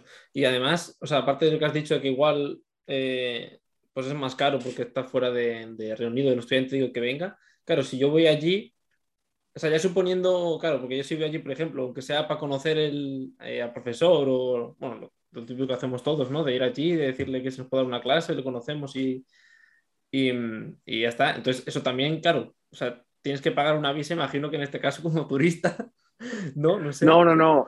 Como turista es gratis. Como lo único que ha ah, cambiado son las visas, las visas de trabajo, que ahora sí necesitas visado para trabajar. Pero yo creo que se puede... estudiante sí, sí, sí. Tú, si, te, si entras, si te cogen, tú puedes em, em, tener una visa de estudiante para los años que estés aquí. Pero, y ese era el problema con la mayoría de los asiáticos, por ejemplo, es que luego no te puedes quedar, a no ser que tengas trabajo. Ostras, claro, Claro, Que, que antes no hace falta. Yo, yo, yo, por suerte, tenía trabajo y daba clases bastante como freelance y tenía conciertos y eso. Em, pero, pero quizá incluso con todo lo que tenía, yo creo que necesitas un número de horas a la semana mínimo para que te concedan el visado de trabajo siendo autónomo o está contratado a tiempo completo en una empresa, que lo cual para un músico es difícil, es difícil que, que, pase. A no ser que, bueno, que se puede, pero, pero que, que, que sí que lo han hecho difícil para, no para visitarlo, pero sí para quedarte. Ya, ya, ya. Claro, lo que me interesa también es más visitas, ¿no? o sea, no, que claro, los turistas siguen dinero, eso. El turismo que siga todo lo que quiera, pero que aquí se quede lo que le dé la gana a ellos. Eso, eso es lo que han hecho, no han hecho bien, la verdad, porque están tan, tan arrepentidos, tan arrepentidos de todo eso y a mí me han pedido.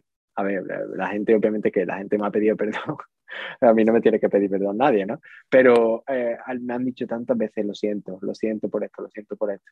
Y digo, ya. Lo siento porque, yo voté, ¿no? Bueno, gente también que ha votado y no sabía lo que estaba votando, ¿eh? eso también pasa. Pero, em, sobre todo porque entienden que lo que han votado su país es decir, no queremos, no queremos gente como tú aquí. Sí, sí, sí. ¿No? Eh, entonces, solo, entonces, solo les interesa si estás bien formado, si tienes trabajo y si tienes dinero. Si no tienes dinero o vienes para probar o, o, o, trabajas de algo que no molesta, que no importa demasiado, em, yo creo que, que, no, que no les interesa. Y, y eso es lo que han, han dicho por, por vete. Sí, sí.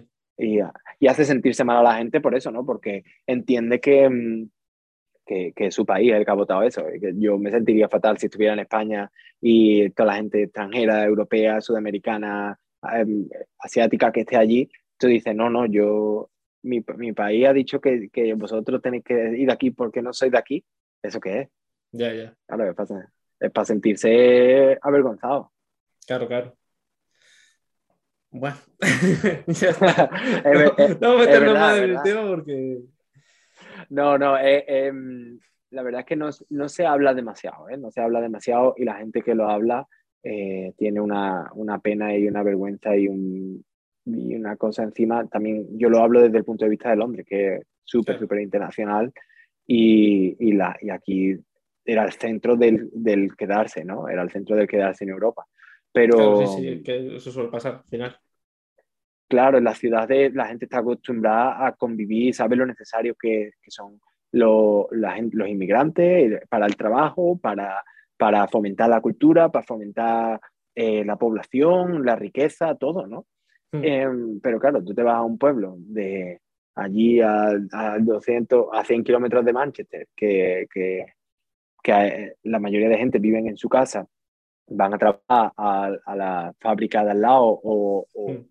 O, lo que sea, tienen, es una ideología distinta porque no conviven y no ven la necesidad de, claro, claro. de, de esa inmigración, ¿no? que sí hace falta eh, en general en el país, porque si, si piensas, Londres creo que tiene casi 20 millones de, de, personas, de 30 y largo, que es el país, y, y, y, y, no sé cuántos millones serán inmigrantes, pero yo creo que tiene que ser un, un porcentaje muy, muy alto, muy sí. alto, de, de, gente que, que, viene de fuera o que sus padres venían de fuera, que al final es lo mismo, ¿no? Ya, sí, sí. Bueno, para ir acabando ya, eh, bueno, antes has dicho, es que se me ha olvidado la primicia, que se me, acaba, se me, ha olvidado, o sea, no, no me acuerdo de qué, qué lo dijiste, porque no sé si tienes algo más que tienes que contarnos de, en, en el, para el futuro cercano, alguna cosa más que quieras contar. Ah, sí, sí, sí. Eh, eh, ¿Te refieres a lo del sorteo que hemos dicho antes? Ah, sí, no, también, sí, verdad, se me ha olvidado, voy a comentarlo antes, se me ha olvidado, se me ha olvidado, perdona. eso, eso, eso, um, bueno, para la gente que lo escuche, como esto seguramente sale el domingo. Sí, sí. ¿El domingo?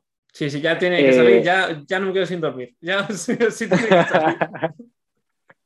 eso es. Entonces, eh, eh, el lunes, que es mañana, El lunes que mañana, sí, yo también estaba pensando eso.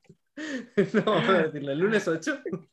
El lunes 8 eh, eh, tenemos, eh, tenemos un sorteo para, celebrar esto de las redes sociales, ¿no? Que llegaba a los 11.000 en Instagram y a los 15.000 en YouTube, que por suerte eh, Leyera ha querido colaborar, la marca de caña sintética, y, y, estamos sorteando tres cañas para todo aquel que, bueno, está todo, todo, todo lo las instrucciones de, del sorteo están en Instagram, en el post, sí. hay que darle a like, eh, sí, lo, comentar lo, y todo eso. En la, en la descripción, el, el enlace eso, del... para, para el que lo vea rápido, que el que lo escuche sí. dos días después ya ha pasado. Básicamente. ya, ya, ha pasado. Y eh, eso sería, tú tienes que participar también, ¿no?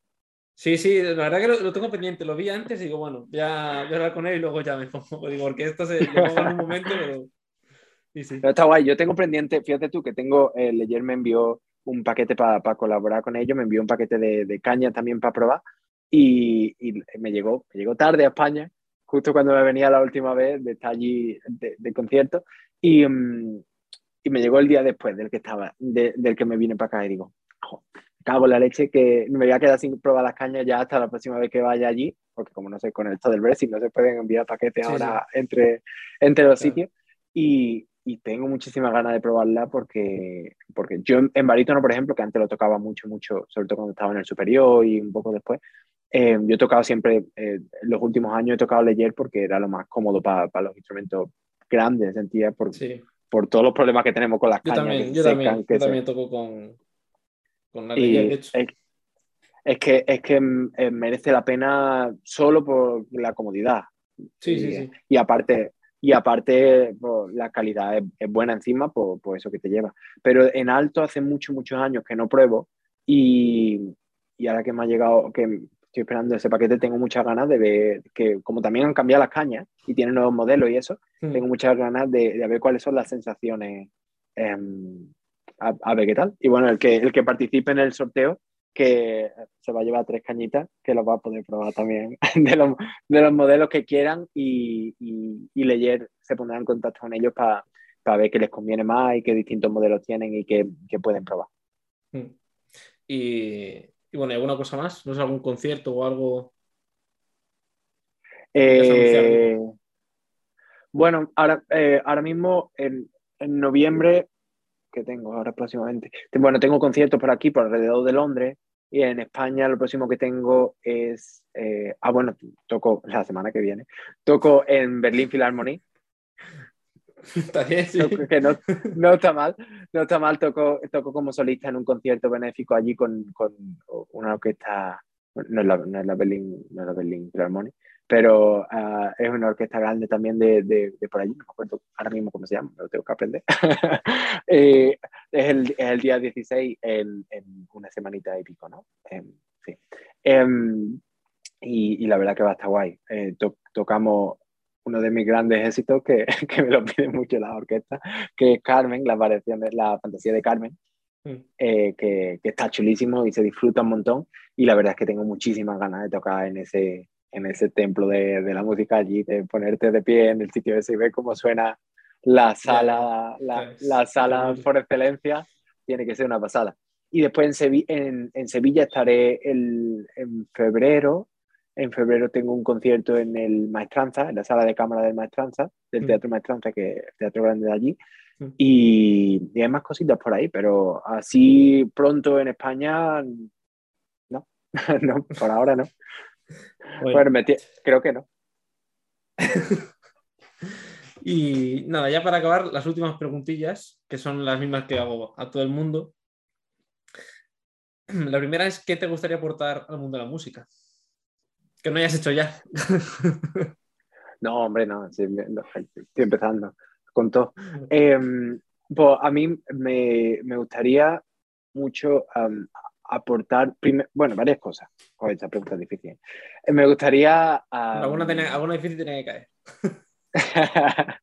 uh, me gustaría aportar eh, mi, mi, visión, que sea un poco distinta, que sea personal, que sea uh, que, que, la gente um, escuche eh, lo que hago, ¿no? De, de que, lo que es mi vida y, y que, que, la música y, y le, le, transmita algo especial y les haga sentir bien de una forma que, que sea un poco distinta a, a, lo que están acostumbrados.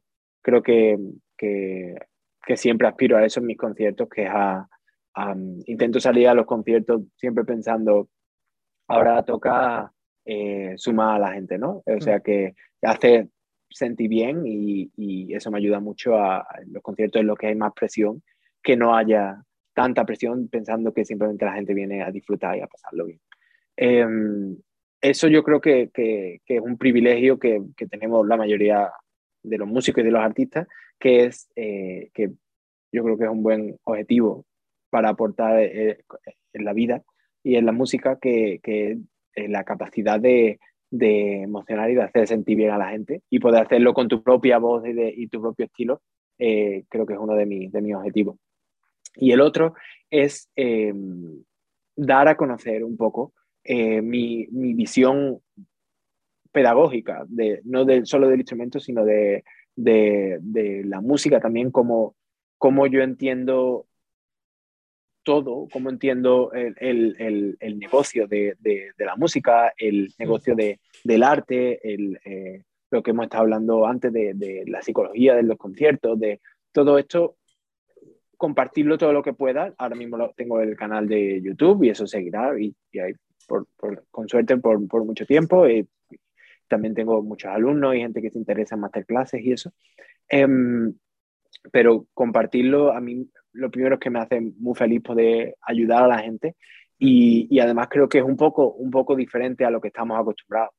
Y, y eso hace que, em, igual que yo he tenido la suerte de coincidir con gente que ha tenido visiones súper distintas a lo que yo, eh, a lo que yo estaba acostumbrado, hace que, que enriquezca mucho y, y sentir que, que, que, enriquece un poco a una persona contando tu experiencia y contando tu, tu visión y cómo, cómo entiendes eh, lo que tú haces por, para vivir, ¿no? mi, mi, profesión y, y, mi, y tu hobby y todo eso. Eh, yo creo que, que, que, es otro objetivo, que, que, que poder compartirlo y poder enriquecer a gente con, con eso, con, con, con, lo que hago todos los días. La siguiente pregunta es, ¿cuál es tu rutina de estudio en un día normal? Bueno, aquí, um, aquí voy a quedar regular. rutina no he tenido, rutina no he tenido en mi vida. Ya. No he tenido nunca, nunca, nunca. Eh, a veces, a mí siempre me ha gustado eh, eh, estudiar mucho, mucho, eh, no estudiar, pero centrarme mucho, mucho en el, sonido, en el trabajo del sonido, en el trabajo de cómo, cómo suena con respecto a la sala, cómo suena con respecto a cómo se te escucha desde fuera. esa, mm, lo que siempre hablo con, con, mis alumnos, ¿no? Y con, eh, normalmente siempre que, me preguntan es esa, esa perspectiva en, eh, en, tercera persona, tenerla siempre, siempre presente. Eso es algo que intento tener en, todo el rato en mi estudio, desde la primera nota hasta, hasta la última, y es, es difícil. En, rutina como tal, no tengo. Intento estudiar un poquito de técnica de calentamiento. Mm si, si puedo y si tengo ganas eh, eh, durante los días normales. Y hay días que, eh, que, puedo estudiar, tengo un poco más de tiempo y puedo estudiar dos horas y media, dos horas. Nunca sí. estudio más de eso, ni, ni, nunca he estudiado más de, más de dos horas en un día, dos horas y algo. Eh, y creo que, por lo menos para mí, que, que estaré muy limitado, pero la gente que estudia tres, cuatro horas, la verdad es que no sé cómo lo hace para concentrarse durante tres o cuatro horas al, al máximo y creo que, que, es importante estudiar de la forma más, uh, más concentrada y más, más eficiente posible.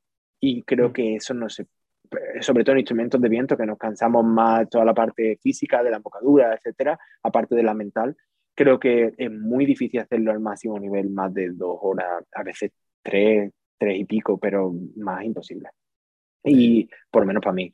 Y eh, después estudio un poco dependiendo de lo que necesite. Pues si toco un concierto con orquesta, que pues, toco el Glazunov, que lo he tocado, que he tenido la suerte de tocarlo varias, ve varias veces por aquí, pero lo tengo muy visto. Eh, o toco Carmen, la fantasía de Carmen, o toco Scaramouche, que también lo he tocado varias veces con orquesta. Todas esas cosas, si tengo un concierto de orquesta, que eh, como tuve esta semana pasada, que toqué, que toqué Carmen, lo tengo la semana que viene igual, eh, pues tengo que estudiar mejor un poco para los proyectos que vienen en el futuro y voy, voy eh, me establezco la rutina dependiendo del, del, repertorio que tenga que ver, pero, pero no hay nada fijo. Estudio según lo vayan necesitando. Yeah. Siempre he centrado mucho en, en, sonar bien, hacer mucho, mucho estudio lento eh, y en, en, sentirme bien estudiando. Eso es lo que, lo que hace que mis sesiones de estudio de verdad valgan, que tener una muy buena sensación desde el principio, eh, con las, eh, tener muy controladas las cañas, tener muy controlado el aire, tener muy controlado el cuerpo, eh, el estado en el que estás mentalmente a la hora de estudiar, eh, todo eso, tener todo eso más o menos bajo control y disfrutarlo, hace que luego salgas al escenario y tengas la misma sensación.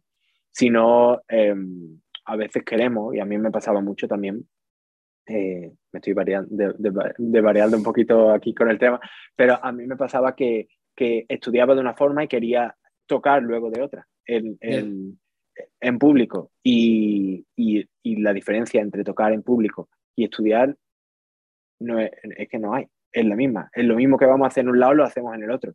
Y es por eso que a veces nos ponemos tan nerviosos eh, nos da, eh, bueno, entre otras cosas, ¿no? Pero el, esa falta de control, porque no, la, no lo buscamos en el, en el, estudio, de control no solo musical y técnico, sino de control eh, de personal, de, de, de, eso, de estado, en el, de cómo te sientes, de cómo te sientes tocando la pieza, eso hace que después no podamos controlarlo en el escenario igualmente. Y eso es algo que busco siempre, siempre que estudio. La siguiente pregunta es cuál es tu setup a nivel, por eso, saxofón, boquilla, ¿qué tienes? Sí, bueno, yo, mi saso, mi saso tiene, creo que tiene 20, un serie 3 de la primera, de la primera tirada, que era del primer año, del segundo año que hubo un serie 3, que se lo compré a mi, a mi propio Juan Jiménez. Em, y yo no me preocupo mucho de, de, del, de boquilla, abrazadera y toda esa gente, yo sé que, se, que se obsesiona mucho y, hay gente que a la que le sirve y está bien. Pero eh, yo, yo toco con el, el, Serie 3, cambié el Tudel eh, el año pasado, hace dos años. Tenía Tudel de plata, pero estaba muy viejo y se me, se me había desoldado un poquito y estaba ya haciendo que no funcionara bien y cambié a un Tudel normal de Serie 3 y me, me va mejor. O sea que toco Serie 3 completo, antiguo, eh, con boquilla S90-180 eh, creo que no es una boquilla demasiado común ahora mismo, ¿no? No sé, tú que has entrevistado a gente. No, no, no. La más común es la Conce. sí, hay mucha Conce. Ahora hay, mucha, eh, mucha boquilla de Clodeland también, ¿no? Eh, sí, se, sí. Está, se, está, se, está, viendo. aquí se lleva muchísimo, muchísimo la C1 estrella, que es la, un poco la básica con la que empezamos todos allí y mm. eso también se pasa por esa. Em, pero no sé, estuve, hace unos años estuve probando boquilla y, me encontré muy cómodo con la S90-180. Eh, tengo la S90-190 también, pero me parece demasiado abierta y es difícil de controlar. Y, y esta me parece bastante, bastante buena para lo que yo busco. Eh, después de abrazaderas tengo una que se llama, no sé cómo se llama, es, la más barata que venden aquí en, la tienda. Eh, es la, se llama GF. Que agarre, ¿no? Que agarre y ya está. Sí, no, además me gusta, me gusta mucho porque, porque agarra muy bien. Es, como, creo que hay una marca en España, eh, no sé cómo se llama, Carbonísimo o algo así. Una marca que, está haciendo. Con, con fibra de carbono, ah, ¿no?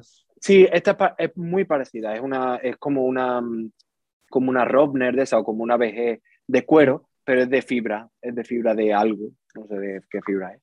Y la verdad es que agarra muy bien, eh, vibra muy bien y no me, ni, eh, no, me, no, me, resulta demasiado brillante ni demasiado apagado, o sea que es bastante equilibrado.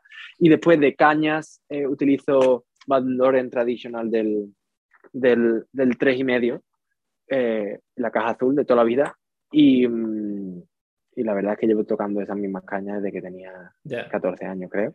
No, y, y, no me gusta probar, no me gusta cambiar de materiales.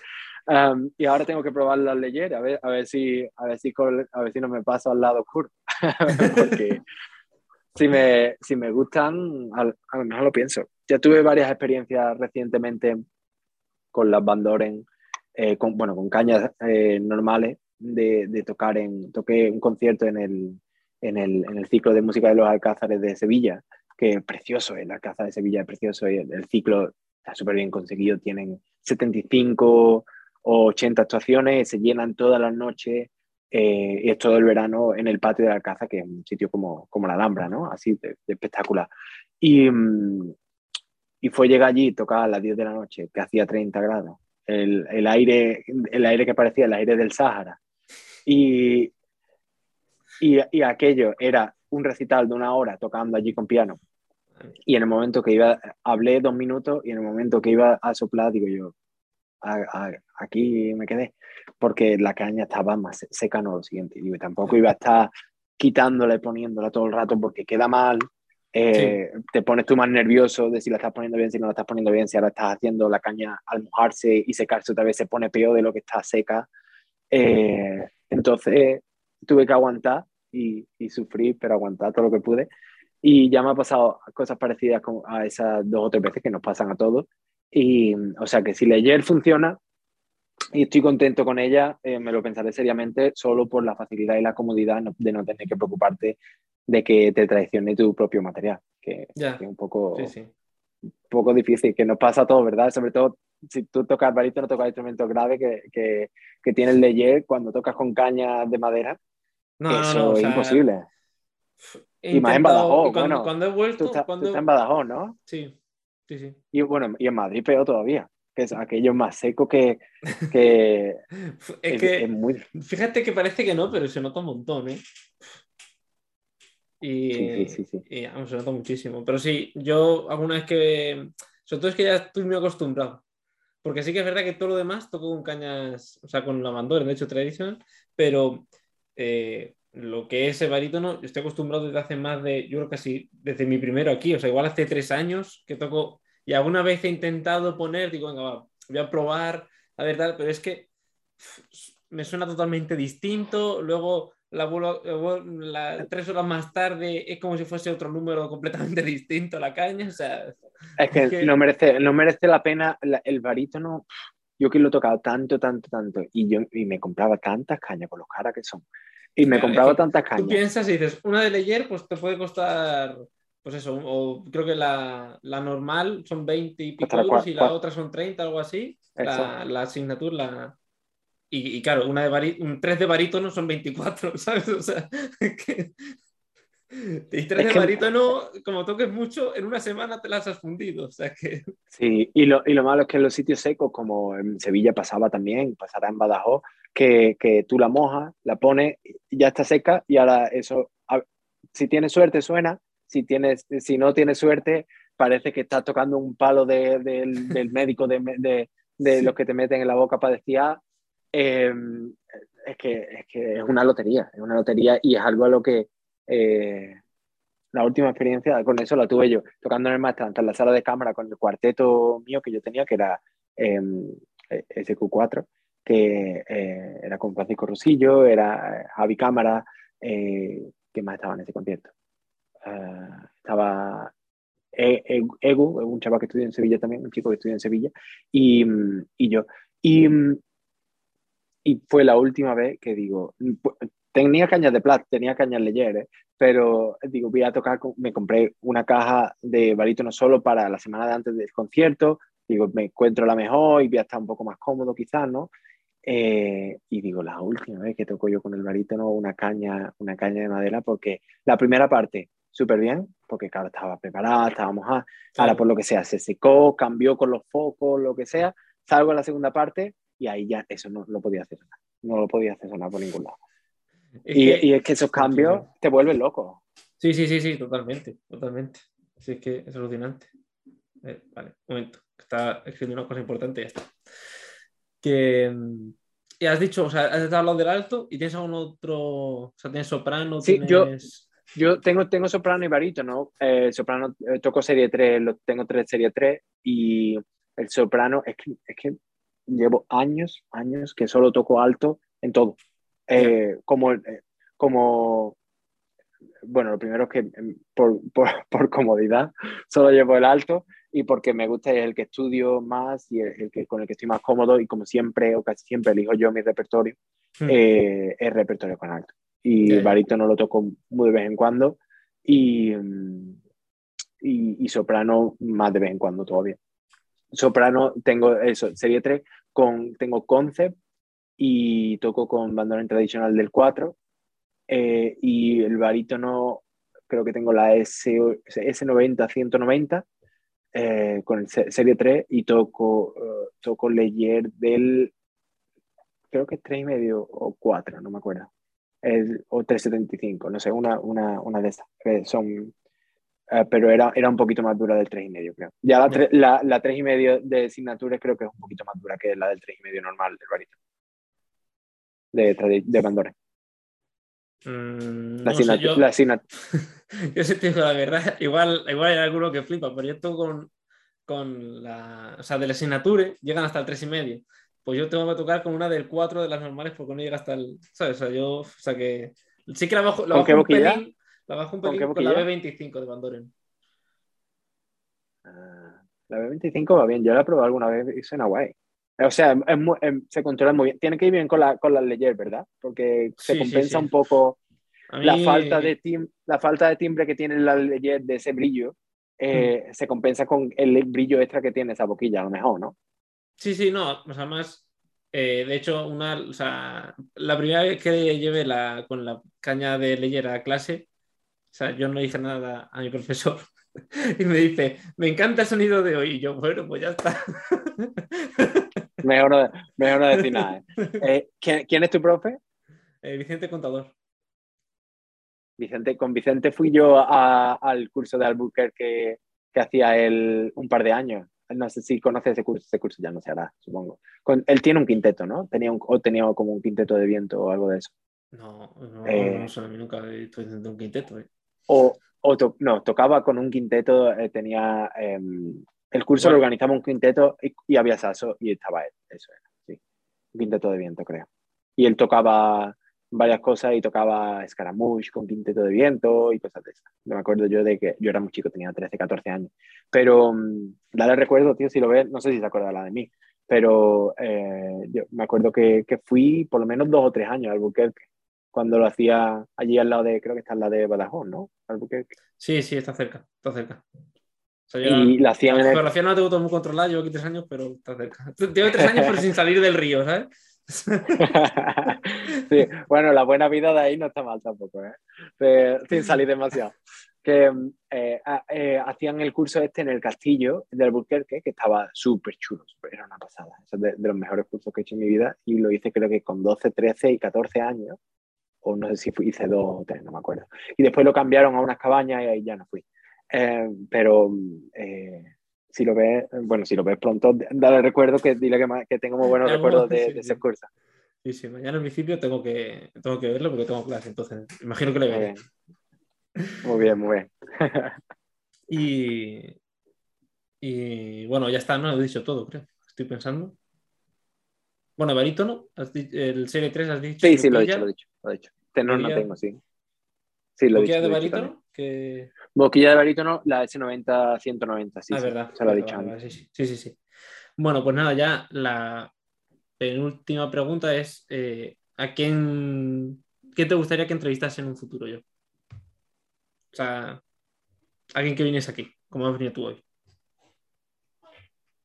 Yo creo que hay un, un chaval que está haciendo cosas muy interesantes, eh, es valenciano. Bueno, estoy diciendo valenciano. bueno, de la comunidad valenciana, no sé exactamente de dónde. Eh, eh, em, Ovidi Martí, ¿lo conoce? No. Eh, tiene, tiene un, ha, estudiado con Arno Borkham y tiene un quinteto de, de, caña que está haciendo como hizo el, el Calefax este, que, que, con el quinteto de caña súper, bueno, el más famoso que hay, em, que han hecho cosas chulísimas y este, este chico Ovidi está haciendo con el quinteto, que creo que son todos españoles, han ganado concursos, están haciendo em, eh, conciertos por todos sitios en Holanda, están a tope y, tocan mucho, mucho y creo que puede ser un perfil muy interesante porque es un poco distinto también a, lo, que, lo que estamos acostumbrados a ver. Y, otro que, yo creo que estaría muy bien, que no sé si, si lo has hecho, si, si lo tenías ya en mente o no, es Juanma González, que es el que, eh, mi compañero que, que mm. aprueba la, la cátedra, creo que de catedrático en Córdoba, creo que es Córdoba. Em, y Juanma, súper interesante, punto de vista pedagógico y, interpretativo y todo eso. Y, un, chaval, que habla muy bien. Yo creo que puede estar bueno. La última pregunta es que tú me hagas una a mí. Vale, espérate, espérate. Em, hay una cosa que me interesa mucho pa, eh, con, toda la gente, bueno, tú no eres, o sea, te iba a decir, iba a decir con la gente que es más joven que yo, pero tampoco, tampoco que tengo tres, dos, tres años más que tú, tres años, ¿no? Y eh, no sé, eh, es como, como me interesa mucho ver, no tiene por qué ser más joven, ¿no? Pero, o menos joven. Me interesa mucho el punto de vista de, de cómo, cómo se ve la, la posibilidad de laborales, la salida profesional una vez que... que eh, pero es por curiosidad, ¿eh? Porque em, yo creo que tengo una visión un poco, o he conseguido, o he creado una visión un poco distinta después de vivir aquí, y después de ver otra cosa un poco distinta a lo que se ve ahí. Y me interesa mucho ver la gente que, sobre todo la gente que está al borde de terminar y de salir al mundo laboral. Al borde del precipicio. Al borde del precipicio, ve, ve cómo, qué, qué hay detrás de, de la luz, bueno, de la luz de la oscuridad. ¿Qué hay detrás del precipicio? A ver, yo de manera personal lo veo muy mal, o sea, eh, no, no, sé si decir mal, más con incertidumbre, igual sería la, la palabra. sí. O sea, de, decir, bueno, a ver, encontrar, pues al final, si quieres, encuentras. El problema es que no, lo probablemente no sea ni lo que has pensado, ni si sabes si te va a gustar. Y, probablemente tienes que aceptar que si quieres un trabajo el día de mañana, o sea, me refiero, sales si quieres un trabajo, o sea, que es de empezar a ganar dinero ya tal, digo, pues es profesor, o sea, no te queda tampoco mucho más que pensar. Y, pero, o sea, yo igual tengo una visión muy pesimista, pero yo veo muy mal. O sea, yo soy sincero, con todo el mundo me pregunta y les digo, digo, pues vete haciendo la idea que vas a ser profesor. O sea, yo cada, cada vez que una, una, persona me dice, a mí me gusta enseñar, tal, le digo, hombre, pues o te curras otra cosa, o si vas a seguir bien la corriente de lo que hace, de lo que es esto, vas a acabar dando clase. Pero no puedes decir, no me gusta enseñar y no pensar en un plan B, o sea, en un, o en, o en formarte de otra manera. Ya, es que eh, pasa una cosa que, que eh, yo, eh, yo no era tan consciente, aunque sí era consciente cuando estaba en España estudiando, em, que, que, es que se tiene, sobre todo de la escuela, eso venimos todos de la escuela francesa, ¿no? Y la escuela española viene derivada de, de, de nuestro instrumento, sobre todo, de, de esa escuela y influenciada por ella. Y se tiene una concepción de el, del músico como, bueno, del músico, del saxofonista, como eh, se, se estudia un poco para enseñar. Y, y, es un círculo vicioso del que cuesta, cuesta bastante salir. Eh, cuesta bastante salir porque no se ven otras cosas claras. Entonces, eh, si no se conocen los ejemplos, si no se conocen los casos de, eh, de gente que se ha construido su propio eh, su propio futuro de alguna forma, ¿no? Em, em, pues eso pasa en todos lados, pero, pero nosotros tenemos un, instrumento que o te creas tú las oportunidades o tienes mucha suerte por otro lado o, o solo hay una salida fija, que es eh, vas a un sitio, eh, estudias y luego das clases con eso que has aprendido. Em, y en, cierta manera, eh, a mí me da un poco de pena eso porque, porque hay tanta gente buena que, que por, los por la limitación del instrumento, por las limitaciones personales de, de, de, de, de ser emprendedor, de, crear cosas, de, buscar cosas, eh, hay mucha gente que se queda en ese círculo estancado y, y nunca se acaba viviendo lo que es la música, de verdad, que la música, bueno, la música, lo dicho antes, que se puede entender de muchas formas, ¿no? Enseñar, obviamente, también música y aprender también música, pero la música de tocar y de hacer música y, y vivir eso, eh, que es lo que luego creo que te va a enriquecer más para poder enseñarlo también. Eh, hay posibilidades, yo creo que en España también hay posibilidades, no hace falta irse por ahí, pero te las tienes que crear tú y yo creo que, por ejemplo, tú que se te ve, em, que, se te ve que, que, tienes curiosidad para hacer cosas, que tienes proyectos en mente, que em, yo sé que es difícil no ser pesimista en algunos momentos, pero, eh, pero, se, pero se puede. Si tienes la idea esta, esto se puede quizá, eh, este podcast se puede quizá, quizá eh, unir a otra idea que tenga, a partir de ahí crear algo y darlo todo por ese proyecto. Mm que, que, que si dices, pues tengo que hacer lo que hace todo el mundo, eh, quizás ya dejes el proyecto de lado y te dediques a hacer lo que hace todo el mundo y a seguir. Eh, y, y, y, no está mal, ¿eh? Que, que hacer unas oposiciones y dedicarte a, a, a, ser profesor es la salida que toma el, el 90 y pico por ciento de la sí, gente sí. Y, y, se vive bien y, se, y, y, tienes tus objetivos profesionales, tus objetivos laborales, etcétera. Y, y, a mí también quizás lo haga en algún momento, no lo sé, ahora mismo no, tengo, no lo tengo en mente, pero eh, yo, yo creo que siempre, eh, si, si, se, si se puede luchar por algo que, que tú quieres y se, eh, y se lucha, normalmente se consigue. Normalmente se consigue. Entonces, Si, si todo ese tiempo que puedes dedicar a, hacer algo que no quiere, en teoría, ¿no? Por ahora, o que no es tu, objetivo principal, lo dedicas a hacer algo que a lo mejor no te da tanto beneficio económico al principio, pero, em, pero es lo que quiere y lo que te gusta, al final se encuentra la forma de que dé beneficio económico, de alguna forma. O sea que si tienes proyectos, que si tienes las cosas más o menos claras, o no hace falta ni tenerla más clara, sino que, que si tienes un proyecto claro y si tienes algo en mente eh, que de verdad te apasiona y te gusta y, y quieres desarrollarlo, vea por eso y ya encontrarás primero a lo que te gusta y ya encontrarás las formas de, mm. de dedicarte, de dedicarte a eso de alguna forma. Sí, sí. No, sí. O sea, es lo que yo te digo, digo, lo que no puedes. O sea, es que tienes que, claro, tienes que pensar en algo. Si de verdad, o sea, si no quieres dar clase, no pienses que vas a dar conciertos, porque es que, me refiero, o sea, todo el mundo gusta dar conciertos y no gusta tocar obras siendo solistas y tal, pero al final hay que aceptar la realidad de que primero somos saxofonistas o primero somos músicos y luego somos saxofonistas, no sé cómo, qué, qué te diría. Pero, ¿sabes? Sí, que a todo el mundo nos gusta tocar, pero a todo el mundo nos gusta comer. Y, tenemos necesidad de comer también. O sea, que. O sea, es la realidad de la vida al final. E, e, es, así, es así. Y, y la forma. Eh, o sea, en la forma tradicional del artista tradicional, del solista, de esto, eso es muy difícil de conseguir, muy difícil. Y hay, eh, yo diría que, que hay, hay, uno, ¿quién, ¿quién hace eso? Que Timothy McAllister y, y, Nikita Thimming y, y, ya está. No, y que así están dando clase, me refiero, o sea, que es que...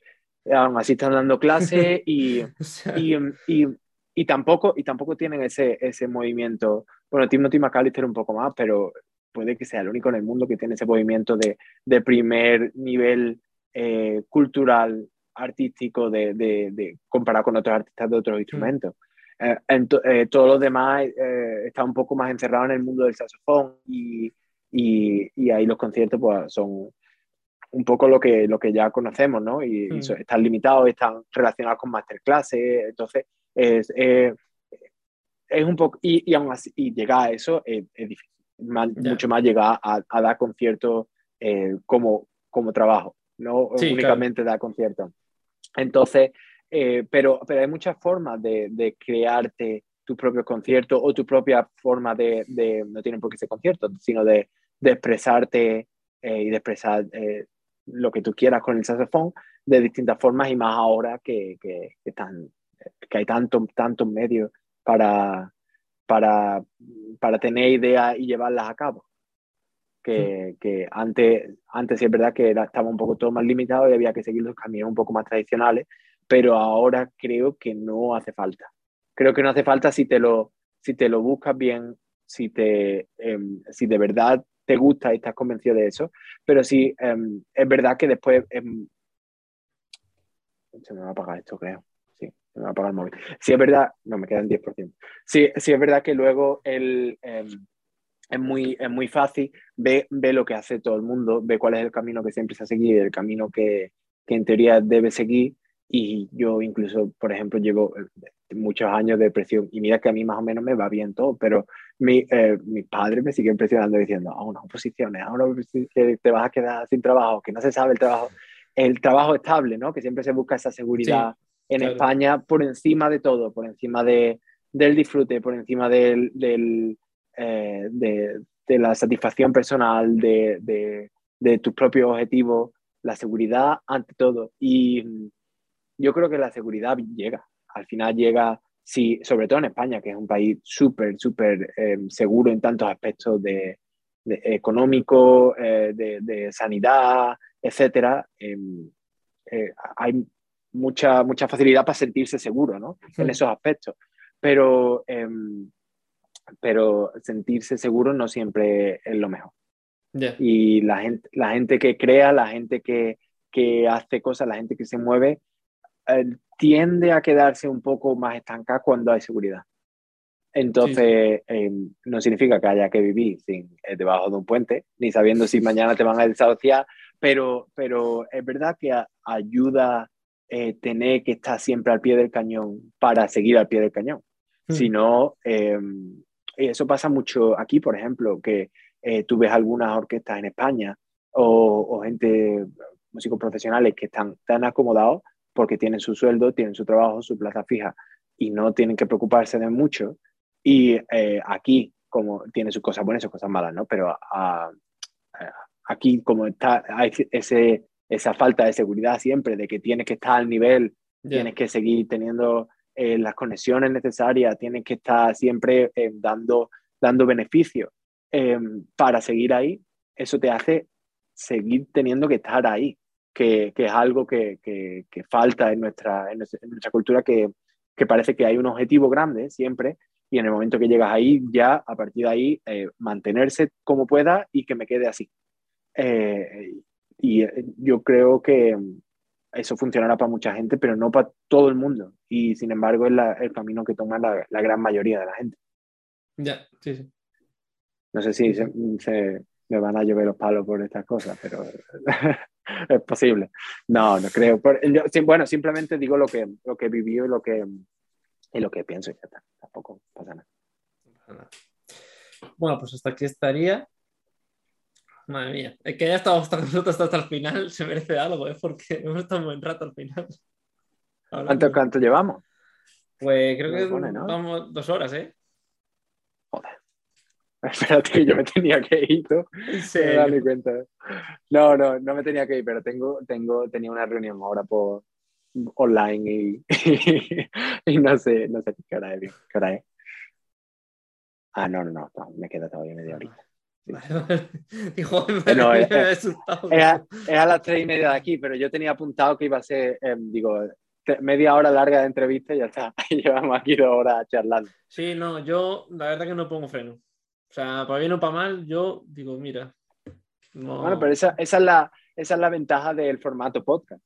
Claro, claro, claro, por eso. O sea, la gente a ver si tú, mm, obviamente, tener dos horas seguidas para ver esto, un, buen, un fin de semana aburrido, ¿no? O algo así, porque pero, pero si no, hombre, de ratito en ratito y ya está. Y si no, también subo vídeos así, pues hablando de, pues, de temas, ¿no? En plan, porque si ahora uno puede hablando de Royal College, de que igual, pues eso, son 10 minutos, 15, que se ven. Eso está guay, eso está guay.